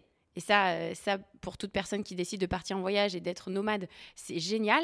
Mais on a besoin et euh, d'avoir des moments où on se recentre Mm. sur euh, ce qu'on veut faire, où on veut aller, et aussi, comme, comme tu le disais, Marvin, de regretter, de dire ah tiens, euh, j'ai pas bougé depuis X temps. Donc ouais ouais c'est c'est un il faut trouver un juste équilibre je pense entre le mouvement et le et le, le moment où on est on est sédentaire. Vous avez un petit peu parlé aussi de, ce que vous partagez sur les réseaux. Donc, vous avez une chaîne YouTube, vous avez Instagram, etc. Euh, on a regardé, vous faites euh, essentiellement du partage en anglais. Est-ce que c'est euh, parce que vous êtes nomade et vous dites bah, la plupart du monde parle anglais ou c'est juste parce que. Pourquoi vous avez, euh, vous avez choisi euh, de, de parler euh, en anglais? On commence D'abord, peut-être parce que ma famille ne parle pas français, mes amis ne parlent pas français. Oui, ah bah Oui. ça c'est une bonne, c'est une bonne Donc, raison. euh, Mais et- il parle et très bien anglais, je vais le dire. hein, je, suis, euh, je suis le bon français euh, de, de la famille avec mon. J'ai le niveau d'anglais moyen. mon grand-père. euh, le niveau d'anglais euh, moyen que. euh, Et ben, voilà. ouais, Et, euh, et avec euh, le bon accent français, mais c'est bien. non, mais que- C'est une petite touche aussi sympa. C'est un peu ironique en disant on a une réputation d'être mauvais en anglais les Français. euh, c'est vrai, j'ai- je suis euh, Oui. mauvais.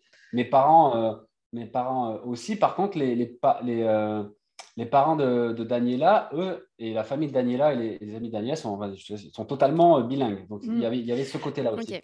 Oui, bah, en Serbie, en fait, si on veut survivre euh, ou faire quelque chose de, de sa vie, il faut abso- enfin, c'est Mhm. obligatoire de, de parler anglais. hein. Il y a- Ouais. il y a pas...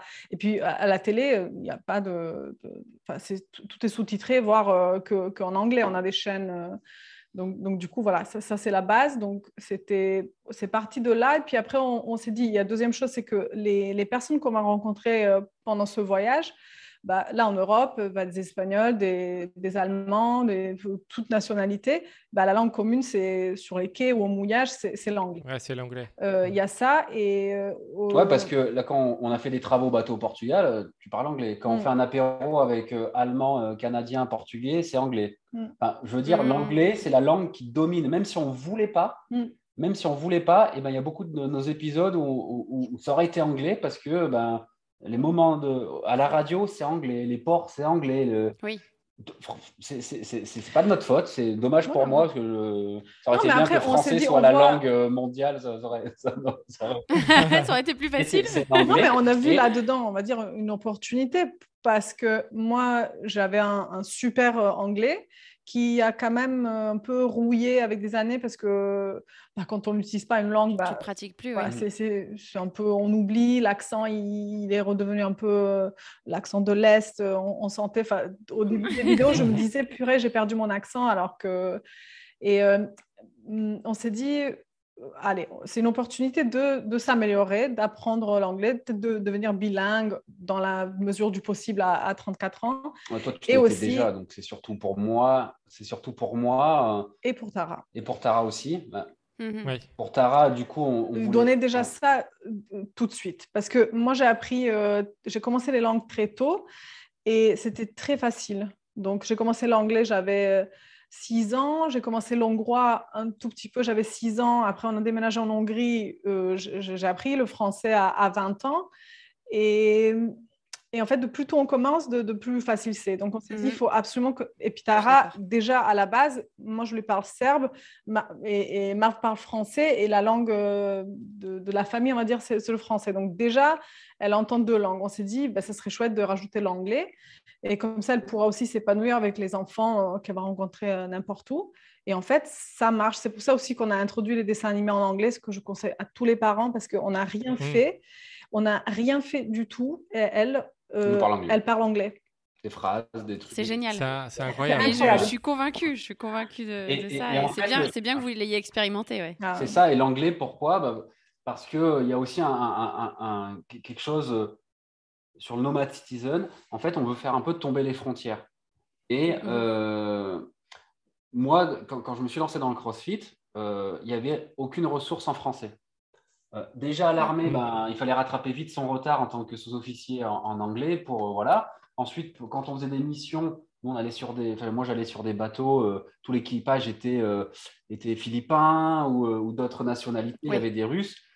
Par la force des choses, c'est l'anglais. Et en fait, ça m'a toujours un peu frustré de mon niveau en anglais et de m'être un peu loupé là-dessus sur ma scolarité et ensuite dans mon mode de vie. Et en fait, je n'étais pas du tout à l'aise en voyage et ça me fermait énormément de portes. Et en fait, euh, euh, l'espèce de fierté qu'on a, tu es français, tu parles français, oui, il n'y a pas de souci. On fait nos interviews en français, on ne ferme pas la porte au français, mais par contre, à se borner là-dessus, on, on se ferme le tellement de portes. euh, Bien sûr, ouais, ouais, c'est vrai. euh, dans, dans sa vie, hein, que ce soit professionnelle ou que ce soit euh, euh, social. Et maintenant, on est encore plus connecté. Enfin, je, veux, je- je veux dire, tous les scientifiques qui parlent anglais, je prends, je prends un peu tout en vrac, hein, ils, ils ont plus de facilité. Les sportifs de haut niveau qui parlent anglais, honnêtement, ils, ils passent moins pour des boudins que de faire une interview avec le traducteur. euh, voilà. Et c'est, et c'est, en fait, c'est comme ça. Je veux dire, euh, on peut avoir une fierté et se battre contre ça et râler après ça. Le monde, euh, la langue commune, officielle, reconnue, et que tout le monde essaye d'apprendre pour l'instant, même les Chinois qui sont, qui sont plus nombreux, ou même les Indiens qui sont plus nombreux, c'est l'anglais. Et, et du coup, voilà, c'était l'idée de se dire, pourquoi vous ne parlez pas français? Bah, On parle la langue commune. Ouais. moi je parle français. Dany, elle parle euh, euh, euh, serbe, hongrois, croate, euh, euh, français, Anglais. anglais. Bah, sa langue commune, Non, à- croate et serbe, on on va mettre dans, Ouais, le même panier. et sa, langue commune, bah, c'est l'anglais. Et, euh, et en, en fait, pour nous, c'est- presque c'est censé de le faire. Oui, En c'était évident. C'est pas. hein. Après, pour vexer personne, on a on Au départ, tout. au départ, on voulait quand même doubler tout. Ouais, on voulait faire. Ah euh, oui. ouais, mais bon, c'est pas. Ah oui, ça c'est. C'est beaucoup de boulot. hein. Ouais. C'est énorme, c'est On énorme voulait à faire. tout doubler et finalement, dans les vidéos, euh, on a gardé juste une French minute, Ma minute française. la minute là, je lâche française les de, chevaux en de français. Mar, et- où il peut parler pendant une minute chronométrée euh, qui reste dans. dans Où tu utilises des R et tu râles et tu fais ça. vraiment ton, ton français, quoi. Et, mais ce que disait Marvin, on fait l'effort de sous-titrer, euh, de faire les sous-titres euh, manuellement pour tous les épisodes en français. Ouais. Euh, voilà. Et, et ensuite, par contre, euh, voilà, tout ce qui est euh, médias, podcasts, euh, télé, euh, interview. On a euh, déjà donné des interviews en hongrois et en serbe. Enfin, ouais, moi, au- au- aussi. Et gardé bah, moi, en anglais, du coup, on a été interviewé en, en Hongrie et en Serbie. Bah, forcément, on devait parler anglais. hein, Là-bas, si, si je parle pas la Mhm. langue locale, j'ai dû parler anglais. Et Dany parlait euh, son Mhm. dialecte de sauvage. euh, je comprenais pas. Et euh, bon, ça va, ils comprennent pas ce que je dis, hein, donc ils vont, ils vont pas m'en- m'engueuler. Mais euh, du coup, euh, je sais plus ce que je dis comme bêtise. Après, voilà, euh, quand la- on a eu la télé à bord ou des choses comme ça, euh, nous, on est content aussi de, de- de parler en français. Mais c'est vrai que nous, on a fait notre choix de, de l'ouverture. Pour nous, on se ferme pas au français, on s'ouvre à tout le monde. Voilà, on va le dire comme ça. D'accord, ok, bah, c'est bien, c'est Ouais, bien résumé. Quand, quelles sont les sensations quand vous êtes euh, au milieu de la mer, au milieu de nulle part, quand vous êtes en, en- en navigation, que vous voyez rien tout autour C'est quoi les, les sensations? Est-ce que vous vous dites euh, ah tiens, je suis en train de faire le, le Vendée Globe là? Ou euh, c'est Encore, quoi les sensations? Encore. Non, euh, Qu'est-ce que ça vous fait? C'est un peu Ah, comme vous quand vous arrivez à- sur, euh, sur un col avec une jolie vue au sommet de, bah, d'une, montagne, d'une colline, Mhm, mhm. quelque chose de vraiment où vous êtes allé chercher, euh, que vous n'avez pas de réseau. C'est-à-dire que même si vous avez le réflexe de sortir le téléphone, de toute façon, il n'y a pas de réseau. Et euh, le paysage est beau et vous entendez rien à part les bruits de la nature et que, euh, et, et que vous respirez. Et en plus, comme vous êtes, euh, vous récupérez de votre effort, euh, vous allez tout de suite aller euh, basculer un peu en méditation et, et souffler. Bah, c'est exactement ça qu'on a. Pour ceux qui, qui l'ont Ok. vécu en trail. On visualise, on Voilà. visualise. Et, euh, et pour ceux qui ne comprennent pas cette, euh, ce parallèle, en fait, on est euh, on, déconnecté de tout. Euh, alors, quand on est déconnecté de On tout, est- parce qu'on franchement, capte souvent, malheureusement, euh, la 4G, euh, sauf si on va vraiment très loin en mer. Et après, euh, Bon, on parle des conditions météo euh, idéales. on oui, oui, dire. pas où on a peur de mourir. Oui, D'ailleurs, voilà, quand, quand c'est les conditions terribles, qu'est-ce qui se passe? Est-ce que vous avez peur Enfin, moi, je me dis, ah, je vous donne un exemple. Moi, je suis dans un orage, je suis sous l'orage, euh, j'entends le, le- le tonnerre et je vois les éclairs juste à côté. Je me dis, ouah, c'est chaud là. Et on, je l'ai déjà fait en, en course. Euh, ça, a été, euh, ça a été compliqué. Donc, est-ce que vous, vous avez euh, un peu ce sentiment-là? C'est un peu pareil. hein.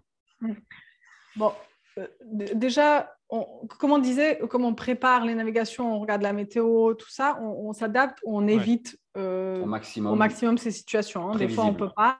Alors, moi, j'ai juste une fois, ça nous est arrivé, je, je, pense. C'était à cause de, du, Covid. C'est à cause du Covid parce qu'on a pris la mer malgré la mhm. météo qui n'était pas, top.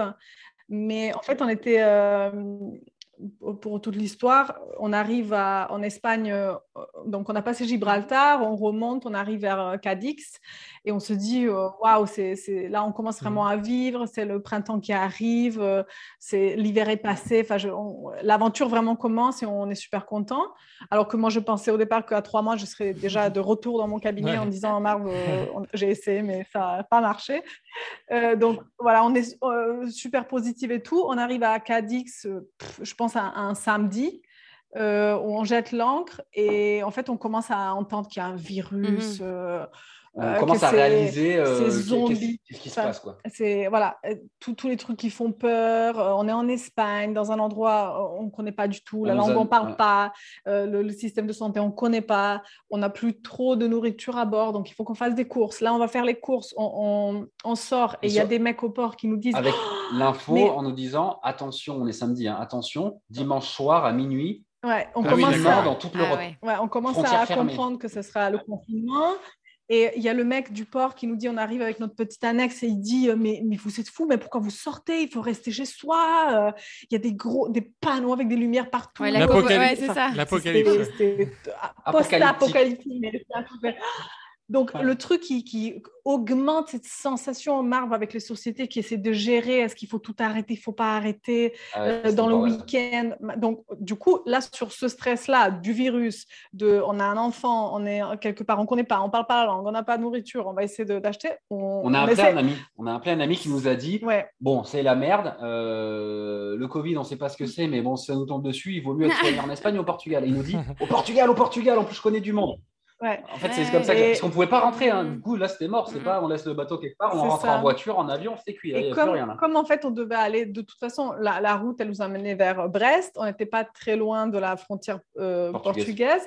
On, dans, ce, dans cette euh, situation de stress, on se dit, allez, on regarde la météo. Si c'est ah, quand même acceptable, on prend la décision d'essayer de arriver au Portugal avant minuit à dimanche soir, mmh. avant que les frontières entre Espagne et Portugal se ferment. Et, en fait, c'est là où on a, on, s'est mis dans une météo. On part, euh, il faut imaginer le départ, coucher de soleil, lumière jaune. Euh, déjà, mmh. la sortie de la baie où on était, des vagues énormes. Euh, et puis des nuages orageux, quoi. un peu le bordel, un peu de pluie. Enfin, là, on part vraiment, on part dans un endroit safe et on se jette dans la gueule du loup. Et je dis à Dani, euh, bon, bah, c'est vrai que j'ai le mal de mer, j'ai le nausée. On va serrer les dents, ça va être, euh, ça va être la merde. Et si c'est trop dangereux, bah, on fera demi-tour. Hmm. Ou, euh, ou, si ça ne le fait pas, on fera demi-tour, mais on tente le coup. Donc on part, on tente. Et effectivement, bah là, comme tu dis, hein, éclair, orage, vent, vent qui tourne, vagues qui ne sont pas dans le bon sens, mer croisée. Donc ça veut dire que il y a des vagues qui arrivent un peu dans, tous les sens et c'est pas confortable. Et, euh, le temps qui défile, on n'avance pas. enfin bref, c'était vraiment le merdier. Euh, et, en fait, la météo, elle devait s'améliorer.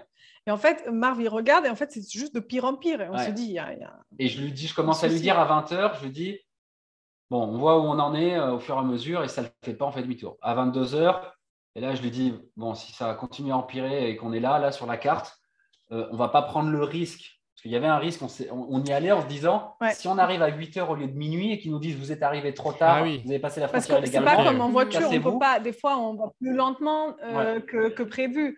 Donc, des fois, et en bateau, c'est quand on va plus lentement, des fois, c'est vraiment très mm. lent. Donc, on peut avoir 5 heures de retard. ouais, et du coup, euh, et en plus, c'était la nuit, enfin, vraiment, vraiment le tout. Et puis, à minuit, je lui dis, dans deux heures, si ça ne s'améliore pas, eh bien, mm. écoute, on fait demi-tour, on va dans l'abri le plus proche. Mm. Donc en mer, il y a des abris comme ça. Et donc c'est là où je disais qu'on avait nos, routes. Je, lui dis, on va dans un abri le plus proche. Et à minuit, bah, c'est la galère. En plus, on avançait. C'était pas euh, en mer quand on va face au vent.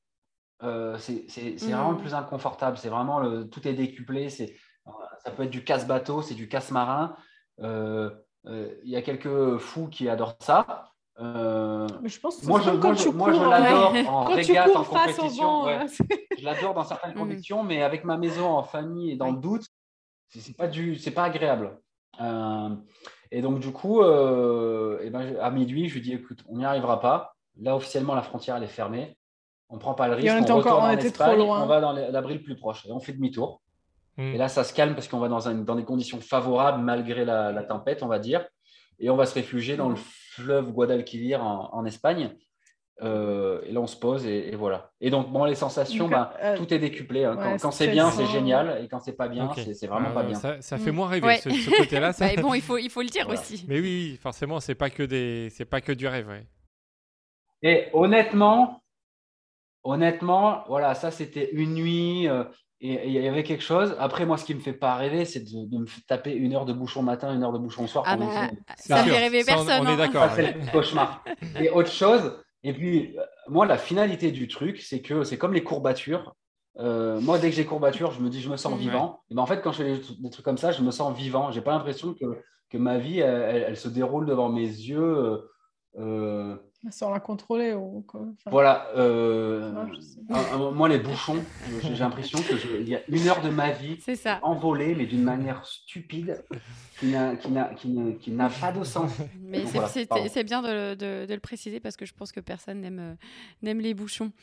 Euh, c'est quoi On va revenir du coup sur, sur des moments que vous avez aimés. C'est quoi alors, on va pas vous demander la, la destination que vous avez préférée parce que c'est très compliqué. Moi, on me l'a demandé plein de fois euh, quand je suis partie en voyage et j'a- j'avais envie de Ouais, dire, mais ce n'est pas possible. Est-ce que vous avez des moments marquants, peut-être deux, trois moments qui vous ont marqué dans des destinations, peut-être dans des rencontres euh, que vous voudriez partager euh, avec les auditeurs? Moi, le, le premier moment marquant comme ça, c'était les, do- les dauphins pilotes. Ouais, Ah, ça, euh, c'était euh, ouais, la folie totale. alors, des dauphins pilotes. Rencontre euh, Ouais. avec C'est la quoi les nature, dauphins pilotes un truc de fou. hein. Le temps s'est arrêté. En anglais, c'est des pilotes whales. Ça veut dire de. C'est- un le mot truc- baleine en anglais. C'est des Ouais. dauphins. euh. C'est des dauphins immenses. hein. C'est c'est un truc. euh, euh, bah, franchement, il y en a qui faisaient presque la Ok. taille du bateau. Franchement, ils Ouais. étaient euh, immenses. Donc, on, c'est pas- on Mi- naviguait Mi-dauphin, vers. mi-baleine. Ouais, voilà. Euh, on naviguait vers globicéphale. Globicéphale. Je, je connais des mots de ouf. vers Gibraltar, donc vers la sortie de la Méditerranée, ok. vers, Voilà. Et, euh, l'Atlantique. Et, et on, les, on, on les voit et en fait, ils commencent à venir vers le bateau. Et là, il y avait un, Ça fait peur. un peu mélange, pour moi, hein, personnellement, en tout cas, de. Voilà, mélange de. genre euh, euh, euphorie. euh, Euphorie. Eu- euphorie. Euphorie. Euphorie. Sorry. Euh, d'un truc euh, voilà, très positif et, et aussi de, stress, de peur. Et je, je me, je me rappelle, enfin, je tenais Tara. Elle a ressenti cette peur parce qu'il y avait un moment où je me suis dit, parce qu'ils sont 15 ou 20, il y avait des, des vieux, des jeunes, euh, il y avait toute, toute une famille. Je me dis, s'il si, s'il touche le bateau, euh, je ne sais pas Mm. euh, s'il peut l'abîmer ou pas, s'il peut le bouger ou pas. Voilà, on se sent, on, on s'est Ouais. senti tout petit finalement. Mais qui était énorme, c'est que en Mm. fait, c'était une navigation où, euh, ben, euh, comme ça arrive des fois euh, en pleine mer, il y avait zéro vent. Mais Ouais. zéro, zéro, zéro. Et, et pourtant, on a Et- regardé, ils, ils annonçaient 15, je ouais, crois. pas fait exprès, voilà, des fois ça Ouais. arrive. Et, à l'époque, je n'avais pas encore bien, je n'avais pas trouvé mon modèle de prédiction favori. Mm. Et des fois, il, prédit, enfin, Il j'avais y pas avait énormément d'écart entre la réalité maintenant, j'ai trouvé, que- ça va mieux. Mm. Mais, mais là, on attendait 15 nœuds de vent, on avait zéro. Mm. Zéro, zéro. Par contre, du coup, c'était euh, La, la mer, elle était On magnifique. était sur la Lune, Ouais, mer- C'était un, Ah oui. un mer miroir. bleu, plat, Ouais. en pleine mer. Donc là, on était entre l'Afrique et l'Europe, il n'y avait rien du tout. Ouais. Et, et- Et, et ces cré- on créatures qui ça, arrivent ouais. comme ça. Et en fait, du coup, de- dans la peur, moi, du coup, je filme, je tiens Tara, je me dis machin. Et en fait, quand ils arrivent, ils avaient tellement une douceur et presque une bienveillance. Je ne sais pas comment dire. Ils, ils sont venus à côté du bateau. on avait l'impression qu'ils C'est regardaient. qui ces curieux, gens euh, Ouais, c'est et je me dis a- a- comment ces, ces- ces Ouais. immenses créatures, ils ont une, douceur, une telle douceur. Parce que personne n'a a touché le bateau, mais ils sont, ils sont arrivés euh, sur nous d'un coup. Ils se sont arrêtés, ils ont nagé avec nous et on était là. Mais puis, ce qui était, ce qui était ouf, c'était qu'il y avait, euh, euh, on voyait euh, les enfants, enfin je veux dire les, les, Ouais. vrais- les bébés, avec euh, soit les grands frères, soit les parents, et puis parce qu'en fait techniquement on n'a pas le droit euh, Mhm. d'aller sur eux, c'est Mhm. interdit par euh, les lois du monde. Et puis euh, il faut les laisser tranquilles. Mhm. Mais en fait, quand c'est comme ça, chaque fois qu'on on rencontre des groupes de même de dauphins, ben, c'est toujours les plus jeunes plus les euh, les parents ou les grands frères qui viennent. Et puis on voyait au loin, et je disais, tu te rappelles, je disais à Dany, regarde, ça doit Des- être des vieux. euh, les anciens, ils sont là, loin du bateau, et puis ils s'en foutent, et puis ils font leur truc tout doucement. Et puis il y avait, euh, il y avait tout le monde autour vrai de nous. ça, c'était disent que les bruits de. On rencontre souvent des dauphins quand on est au moteur. Ça, Ouais. les, ça les appelle. Ah, Enfin. Ils sont Ah, curieux, donc ils sentent les vibrations dans l'eau. Je pense qu'ils doivent venir. Il vient euh, devant le bateau, là, il saute, machin, il, il joue, mais, mais euh, c'est pas pareil les, les, les dauphins dont on, Mm. qu'on a l'habitude de voir. Et c'est ces dauphins pilotes, euh, voilà, c'était quelque chose de- d'extraordinaire. Après, ouais, moi je dirais euh, en, en- la surprise du Portugal. En fait, on, on a trouvé le Portugal génial, les gens géniaux, euh, euh, c'était beau, et puis c'était euh, vraiment le Portugal, grosse surprise. Après, c'est des images. on, a traversé, et en plus, on, pourrait- écrire un livre, mais on a traversé la, côte de la mort, ça s'appelle en Galice, en haut à gauche de l'Espagne, avant de faire le golfe de Gascogne et de retourner en France. Et la côte de la mort, bah, déjà le nom il fait peur. En plus, c'est que des falaises, ça fait peur. En plus, il y a des vagues géantes, ça fait peur. Mais nous, ça s'est plutôt bien passé. On s'est abrité quand il fallait. Et, euh, et surtout, euh, un jour, on a jeté l'ancre dans une, un- une baie de pêcheurs super protégée. On était dans la forêt, il y avait des, des, euh, des, quoi, des arbres, c'est quoi Mhm, déjà mhm. Partout, bref. Eucalyptus. Et on a eu un coucher de soleil.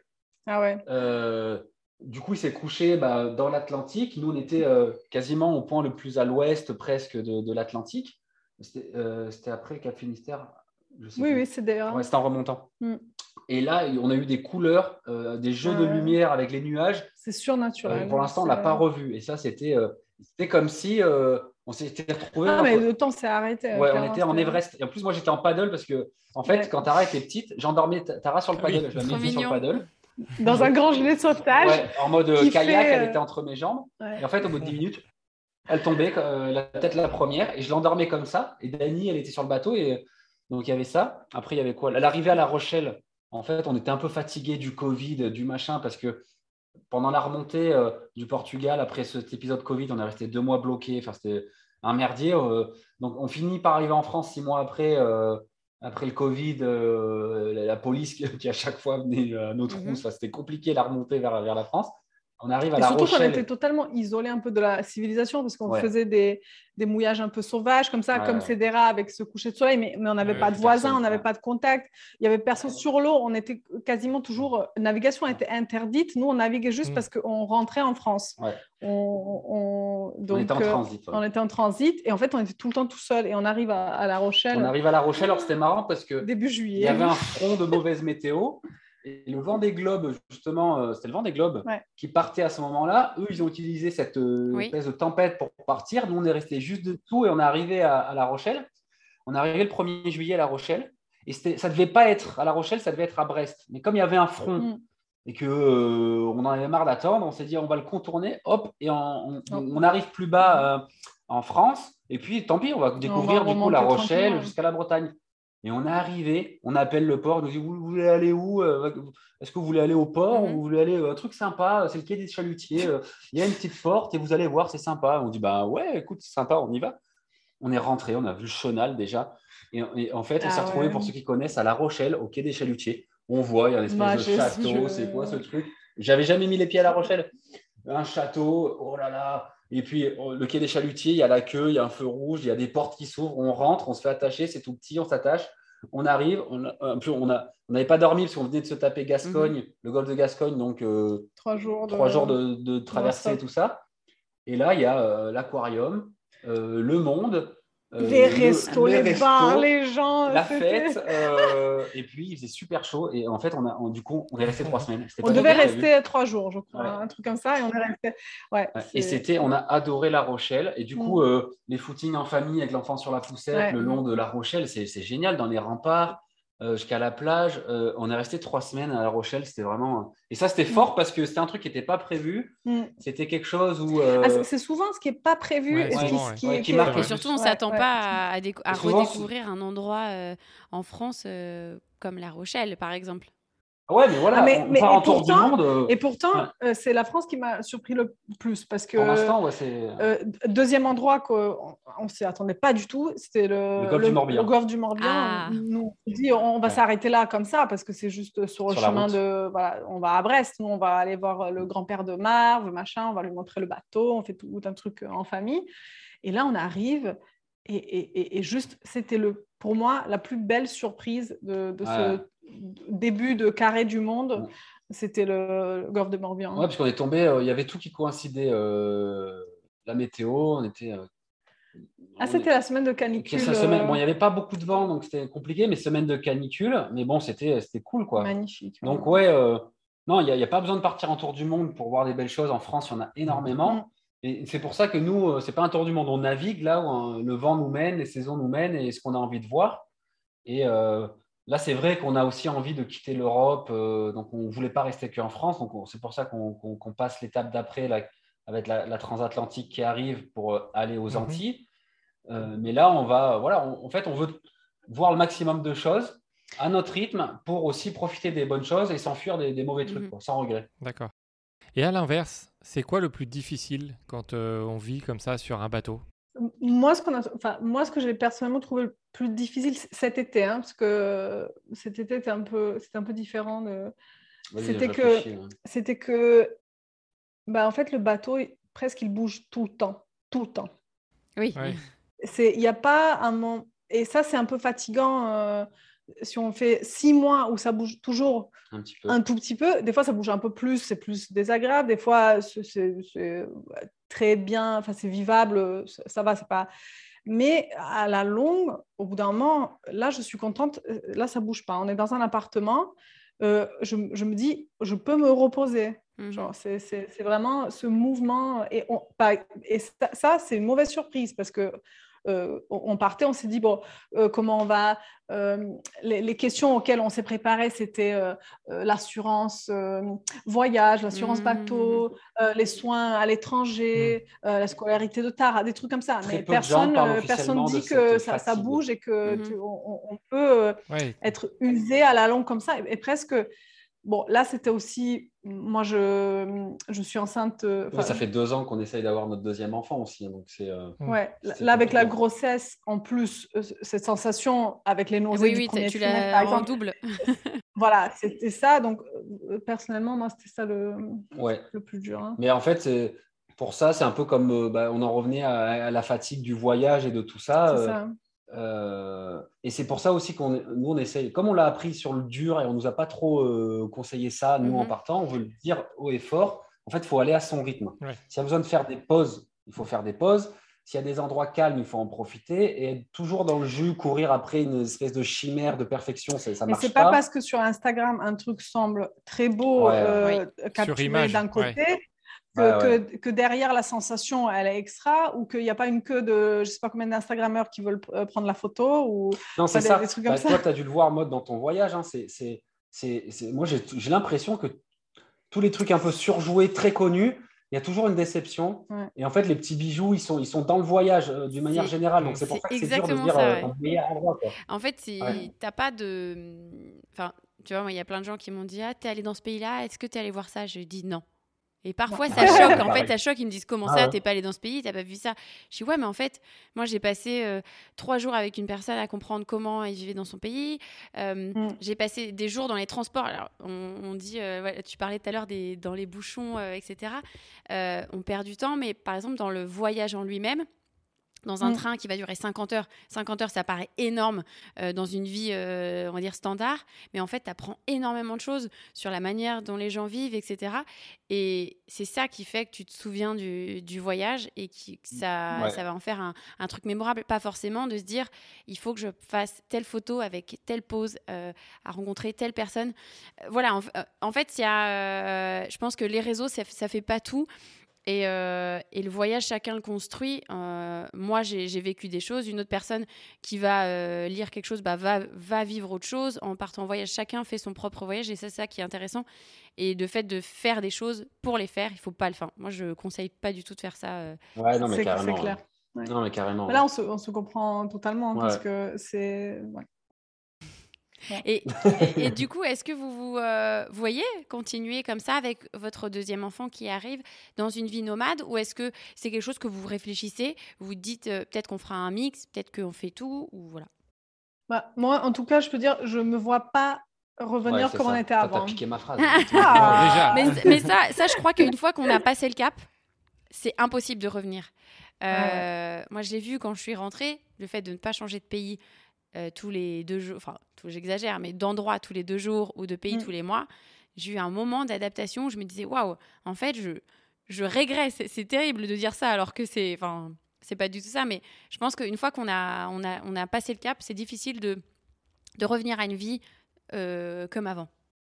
Mm. Alors, ça, autant on peut le dire comme ça, ça va être difficile de revenir, on va dire, tout de suite à une vie comme avant. Mm-hmm. Autant, même moi, si j'ai envie que ça dure le plus longtemps possible, je, me visualise très, très bien à 60 ans me dire, euh, euh, parce que du coup, j'aurai assez, mm-hmm. et moins assez, je ne peux pas prédire quand ce sera, de me dire, je peux me poser et d'apprécier d'être posé en disant. Euh, j'ai bien, j'ai bien mm. voyagé, j'ai bien vécu, j'ai bien fait ça. Quand j'ai dit comme avant, c'est métro boulot dodo. Hein. Ça, clairement, ce, truc, c'est fini. Donc euh, là, on, nous, le but, c'est de faire, de, continuer le plus longtemps possible, clairement pour tous les deux euh, enfants. Et faire les pauses nécessaires pour y arriver. Voilà, c'est ça. C'est avoir toujours assez de, récup et de, de repos pour, pour rester motivé et toujours plein d'énergie. Mais c'est clair, on n'exclut pas. On parle beaucoup de peut-être d'un autre projet, parce que je pense qu'on ne pourra pas faire ça. Je ne me vois pas, et peut-être je me trompe sur moi-même, mais faire ça pendant 30 ans, mais on ne sait jamais. Mais faire un autre projet du style, je ne sais pas, avoir une ferme quelque part dans, euh, dans, la forêt, isolée. Euh. Non, mais juste pour. Elle ne se voit pas faire ça pendant 30 ans, mais nous, on a croisé des, des, des, retraités euh, après, je me vois le recommencer 30 ans plus tard. Ils nous ont fait halluciner parce que eux, ils ont fait première fois trois ans pour du monde à la voile. Ils se sont posés euh, plusieurs années. Ils mm. sont repartis 10 ans. À la voile. Génial. Ils sont revenus, ils sont posés plusieurs années. Et là, ils repartent à la retraite une troisième fois jusqu'à la fin. Mais je veux dire, en fait, euh, on prend par décennie, on peut faire 10 euh, ans de, de, voyage en voilier, s'arrêter 10 ans euh, pour faire, un truc, repartir 10 ans, resarrêter 10 ans. Euh, c'est peut-être ça en fait le secret, justement, c'est l'alternance. C'est l'alternance parce que faire tout le temps la même chose, vous l'avez dit, à un moment, le métro, boulot, dodo, on en a marre. Vous partez en voilier, peut-être que dans 3 ans, le voilier, bah, vous en ah avez par-dessus la tête et vous, avez, vous allez peut-être avoir envie d'être de, d'être plus posé, mm. et etc. C'est des cycles. J'ai l'impression d'avoir fait ça moi, aussi. en fait, ah. ouais, quand tu en parles, c'est ça. Je pense que rien n'est figé. C'est important de, de, le dire. Mm. En fait, nous, nous euh, on est, en fait, pour se faire comprendre, on dit qu'on fait un tour du monde en voilier, mm-hmm. mais parce que euh, si on dit tout de suite, et c'est là où, je veux en venir aussi, c'est que nous, on a une manière d'appréhender la vie différente et un style de vie différent. Et du coup, c'est plus facile pour les gens de comprendre ça en disant euh, Ok, je prends une année sympathique et pendant un an, je voyage. Et en fait, mm-hmm. ma vie sera géniale parce que dans, dans, dans mes, mes, mes, 60 euh, maintenant on meurt tôt, donc euh, euh, allez, allez, on va dire comme mon grand-père, dans mes 80 ans de vie, j'ai eu une année géniale. En mhm. fait, nous, on essaye de se dire dans mes et puis bon, je rêve, hein, bien sûr que c'est pas ça, mais de se dire dans mes 80 ans de vie, j'ai eu une année merdique. voilà, dans, je vais dans des extrêmes. Voilà, c'est pas du tout ça. Il y a, bien sûr, j'ai déjà plus qu'un an merdique dans ma vie. c'est d'inverser la tendance, c'est de ne pas attendre la retraite à, euh, à 65 ans euh, et le cancer à 66 ans et la mort à 67 ans pour mm. vivre. Mm. L'idée, c'est de, de, de, de, vivre Toujours maintenant. dans le moment présent et profiter puis, au maximum. Et puis, euh, franchement, moi, c'est pas mon délire de travailler comme un acharné pour pouvoir me payer une croisière euh, à 67 ans entre vieux. oui, avec 4000, euh, 4000 euh, personnes. On a une agence de voyage, mais on ne proposera très, enfin, on ne proposera pas ça aux gens parce qu'on a envie aussi qu'ils découvrent. et malheureusement, ce type de voyage ne favorise pas forcément la découverte. C'est plutôt. mais ça plaît à certaines personnes. Ça peut plaire, hein. voilà, mais mais, c'est vrai que c'est un peu différent. Je veux pas vexer les gens qui ont 60 ans et plus parce que je l'aurai aussi moi un jour. Mais si un jour à 60 ans et plus, je fais une croisière parce que le bon compromis. On s'occupe de moi, c'est cool, euh, ça navigue. Mais, mais par contre, je veux pas que ce, que, Que ce soit le but que de ce ta soit vie, le but quoi. de ma vie. Ouais, D'attendre la retraite peux- et de partir peux- faire ça. ouais. Je peux faire ma croisière avant, Non, à la puis- retraite, en me disant Oh, regarde le con sur un voilier. euh, oh, moi, je le fais pas à 60 ans, j'ai- plus déjà ça à faire. Ouais. Mais, Non, mais- euh, je, je- je l'ai fait aussi. Pas, Il pas de faut- regret. Quoi. physiquement, il faut être en forme clairement pour pouvoir euh, avoir un voilier et naviguer comme vrai. ça. Donc, euh, Faut pas attendre. euh, on est content de le faire maintenant euh, pour, euh, pour pouvoir le, le- le supporter physiquement. hein. Non, mais c'est pareil. Enfin, je, il faut, je, suis, euh, Non, mais- je suis conscient qu'à 65 ans, j'aurais même. J'aurais pas les mêmes capacités euh, Mhm. physiques, j'aurais d'autres capacités, euh, j'aurais je serais- j'aurais plus de sagesse, plus de trucs, moins de cheveux, euh, tout ça. mais je n'aurais pas la même capacité physique euh, que maintenant. Et donc maintenant, euh, j'en profite euh, à mort. Quoi. Enfin, je veux dire, Mhm. euh, j'attends qu'une seule chose, c'est de, de me mettre au kitesurf. euh, et puis, euh, quoi de mieux de que, de se mettre au, au- au kitesurf aux Bahamas, où là, j'aimerais bien tester le surf en Guadeloupe. Donc là, j'ai ces envies-là. Et c'est pas, je ne vais pas travailler toute ma vie jusqu'à la retraite. Alors, bien sûr, il y en a qui arrivent à faire différemment. Attention, il n'y a pas qu'une seule manière de faire. hein. Mais, euh, mais euh, voilà, moi, j'ai choisi de, faire comme ça. Après, il y en a qui, qui- qui vraiment arrivent à, à atteindre leurs objectifs sans attendre la retraite. Ça, je- aussi, hein, euh, j'en ai conscience. Mais en tout cas, voilà, moi, dans ma tête, je me suis dit, euh, je veux vivre pleinement maintenant et je ne veux pas attendre 65 ans. Euh, et la, la retraite me fait peur, en fait, Ouais, parce que Ouais. je, trouve, je trouve que c'est une grosse arnaque. je je trouve ça, que, pour moi, c'est une grosse arnaque. Tu boches qu'à 65 ans et, euh, et tu te dis qu'après, tu profites de la vie ou tu profites de ta retraite et à 67 ans, tu as un cancer. Ouais, c'est pas ça, possible. Je ne veux, même pas essayer. voilà. Bon, après, euh, précisons que c'est notre façon de voir Voilà. le Oui, monde. oui, c'est voilà. pas ce- Cha- chacun De trouvera euh, un- une manière de, de- de vivre sa vie pour pas avoir une année merdique comme, euh, comme tu le dis ou pas avoir euh, 10 C'est ans merdiques. c'est ça. C'est ça. euh, voilà, trouver le, le bon équilibre en- entre ce qu'on veut faire et ce qu'on ne veut pas faire. C'est pour ça que nous, quand, quand on- pourquoi on fait ces vidéos YouTube, pourquoi on est présent sur les réseaux et tout ça Parce que nous, c'est une manière, en fait, aussi de nous exprimer, de- d'exprimer notre, euh, notre expérience. Et puis, euh, on aime bien, voilà, tout ça, tout simplement. Mais surtout, c'est un exemple, Mm. un parmi euh, des milliers Mm. d'exemples de, de, de manière de vivre. Et en plus, dans la manière de vivre en voilier, c'est encore un exemple dans des, dans des milliers D'autres exemples de, de, de vie en voilier. voilier. Vraiment, euh, c'est- c'est un- c'est c'est- c'est un grain de sable de ce qui est possible. Enfin, c'est un grain de sable qu'on apporte en fait à.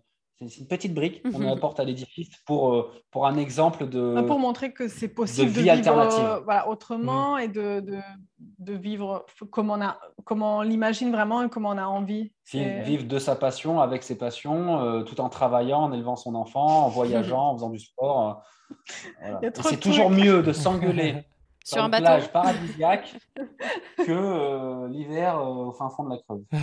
Bah, encore, arrête, ça se trouve, il y a des gens qui, qui sont de la Creuse qui nous écoutent. Donc, euh, Ouais, non, mais surtout, j'allais dire, j'allais dire, j'ai dit une Ah, bêtise, j'ai dit un cliché, mais nous, on est fans On de. kiffe la Creuse Attends, on est fans de comment ils- ceux qui partent tout nus, et culottés. Ah oui.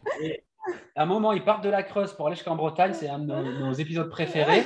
Et moi, je ne suis pas un jour finir dans une. ZAD euh, nue. euh, Bon, bah voilà. Creuse. Oh, non, je, vais- je vais reformuler. C'est tout ce qu'on te souhaite. Euh, L'hiver dans les bouchons à Montpellier euh, sans chauffeur. Alors maintenant, on va passer à quelques questions qu'on a posées à tous nos invités.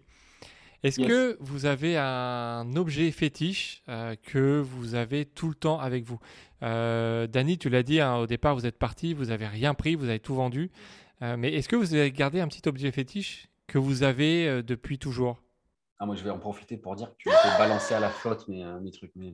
Allez. Ah Ah, il y a un truc fétiche que Dany a Ah, balancé. Daniel Ah m'a fait travailler le Daniel m'a fait travailler le, le détachement, de Ah. dire que Ah, et donc elle t'a jeté ton porte-bonheur. euh, Ouais, oh, non en gros euh, moi j'étais fier de moi parce que en fait dans Attends, ma c'est pas jeunesse ça la question.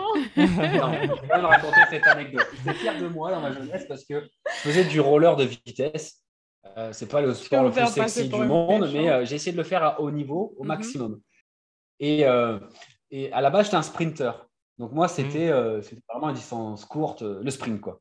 Et, euh, et puis un jour, ça m'a gonflé le sprint. Et puis, euh, et puis, puis- puis, euh, ça fait un peu cliché, mais j'en avais marre de, de gagner tout le temps euh, mes courses ou d'arriver deuxième, même Mhm. sans gagner. Mais voilà, je- et, et je, me suis, je, me suis, je me suis dit, euh, bon, maintenant, je veux gagner des courses en- sur les longues distances, en endurance, Mhm. euh, sur, euh, même sur des semi-marathons. Et en fait, je me suis entraîné pour ça. Et j'ai basculé en deux saisons du, du sprinter qui faisait même pas les courses d'endurance parce que ce n'était pas ma spécialité, à aller chercher la gagne sur les semi-marathons, les marathons ou les, ou, les distances intermédiaires. Et, et, j'ai gagné du coup deux années d'affilée un semi-marathon, alors que normalement, je n'étais même pas censé prendre le départ parce que ce n'était pas ma spécialité. Et je l'ai gagné sur le spécialiste qui était mon concurrent. Alors lui, c'était l'inverse. Lui était déjà dans le fond, dans, on va dire dans, le fond. Et euh, il avait fait le même schéma inverse. Il était venu me titiller sur le sprint. Et du coup, bah, c'était le moment aussi où je prenais ma revanche, où on m'avait dit, tu as des trop grosses cuisses, de toute façon, toi, tu es un sprinter. Euh, et, en fait, je vais gagner deux années de suite à ce petit con. Là. Euh, le, voilà, le semi-marathon. Et du coup, j'ai gardé ces trophées. J'ai gardé ces ah. trophées de, de, mes 15 ans, 16 ans à bah, mes 32 ans, parce que euh, voilà, jusqu'au bateau. Et Dani, on est Donc en là, tu les as plus. Attends, attends, non, parce, parce qu'elle les a jetés, c'est ça, je crois. On est en mer et Dani, elle me dit, mais tu vas pas partir avec ça. ça en... plus, c'était des trophées faits en, en, lave volcanique de la ah, Réunion et tout ça. Et bah, bref. Du coup, bah, on, euh, faisait, on faisait quand même un grand tri sur, euh, sur tout ce qu'on avait. J'avoue, il y a des, des, des, souvenirs plus importants que d'autres. Euh, et comme Marv a pas souvent fait ça et il gardait tout, tout le temps, son bureau il était rempli de conneries, j'en peux plus. Euh, j'ai dit, on a, on a, on a détaché le, Comment dire On a détaché le, haut, du, euh, le, haut de, le truc important du trophée euh, et on s'est dit, voilà, on va prendre le, petit truc qui nous rappelle ça et, le gros truc de lave qui pèse 3 kilos. C'est un trophée de fou. Oui, on va, on va le, balancer à la mer et de cette manière-là, on va dire au revoir. C'était symbolique et tout. on, mhm. a filmé ça. Euh, j'ai trouvé ça beau, mais Marine, apparemment, il n'était pas prêt. Donc, il ne faut jamais faire un truc. Euh, non, mais, non, c'est une anecdote. Mais voilà, donc après, mais tu vois, on a un truc à raconter. Je ne vais pas le dire parce qu'il va finir à la flotte, mon truc. Ah, donc, ok, donc on ne le dit pas. Ok, on le dit pas. tu nous enverras un message. Non, non, non, non. Sérieusement, moi, je ne pense pas que j'ai un truc fétiche. Euh, j'ai des trucs du moment. Un truc depuis toujours, genre toujours euh, depuis que. Porte-bonheur, fétiche. Non, moi j'ai quand même j'ai une pierre. C'est vrai que j'ai une pierre. J'ai un lapis lazuli qui est toujours dans, dans mon sac. C'est une petite pierre bleue euh, mhm. Mhm. que j'ai eu en cadeau avant le départ. Et en fait, euh, ça symbolise le, troisième œil et le. voilà. Là, on va rentrer dans les détails un peu euh, chelous. J'aime bien étudier un peu tout ça, la yoga, la méditation, ça. Ouais, et ouais, c'est l'intuition, c'est mhm. sentir les choses qu'on ne voit pas, des choses comme ça. Donc, euh, il est toujours Donc dans, ça, tu as ça avec toi. Ok. Non, moi, j'ai mes, mes, tatouages. Parce que mes tatouages, en fait, c'est un peu, euh, bah, euh, bah, on va dire, ouais, vite fait comme ça, c'est un peu l'histoire. Des trucs qui m'ont passionné ou, ou, des, des, trucs que j'avais envie de, de garder. Ouais, c'est plus mes tatouages, moi. Ok. Voilà, si on regarde mes tatouages, je peux raconter une histoire dessus, mhm. bien, mauvaise, souvenir, un moment important de ma vie. D'accord, bah donc du coup, les tatouages et, et la, la, pierre, ça c'est ce qu'on va retenir. Euh, si vous, devriez, si vous deviez rencontrer Marvin et Danny aujourd'hui, qu'est-ce que vous leur diriez? Euh, Ouais, celle-là, elle est compliquée. Moi, pars plutôt. Hein. non, te, te flagelle pas autant, aussi longtemps. Euh, après, c'est dur parce que c'est aussi grâce à ça que je suis là aujourd'hui. Donc, c'est un peu. Mais bon, le conseil que je donne à moi-même ou que, que je donnerai à moi-même et que je donne à tout le monde, c'est euh, ne te te sacrifie pas autant, quoi. Euh, soit dans le boulot, dans des relations amicales qui traînent ou, dans des trucs comme ça. Euh, euh, voilà, moi en tant qu'entrepreneur en France, j'ai vraiment galéré. Quoi. J'ai, quand même fait sept mois de canapé, SDF, mm-hmm. dormir dans mon bureau.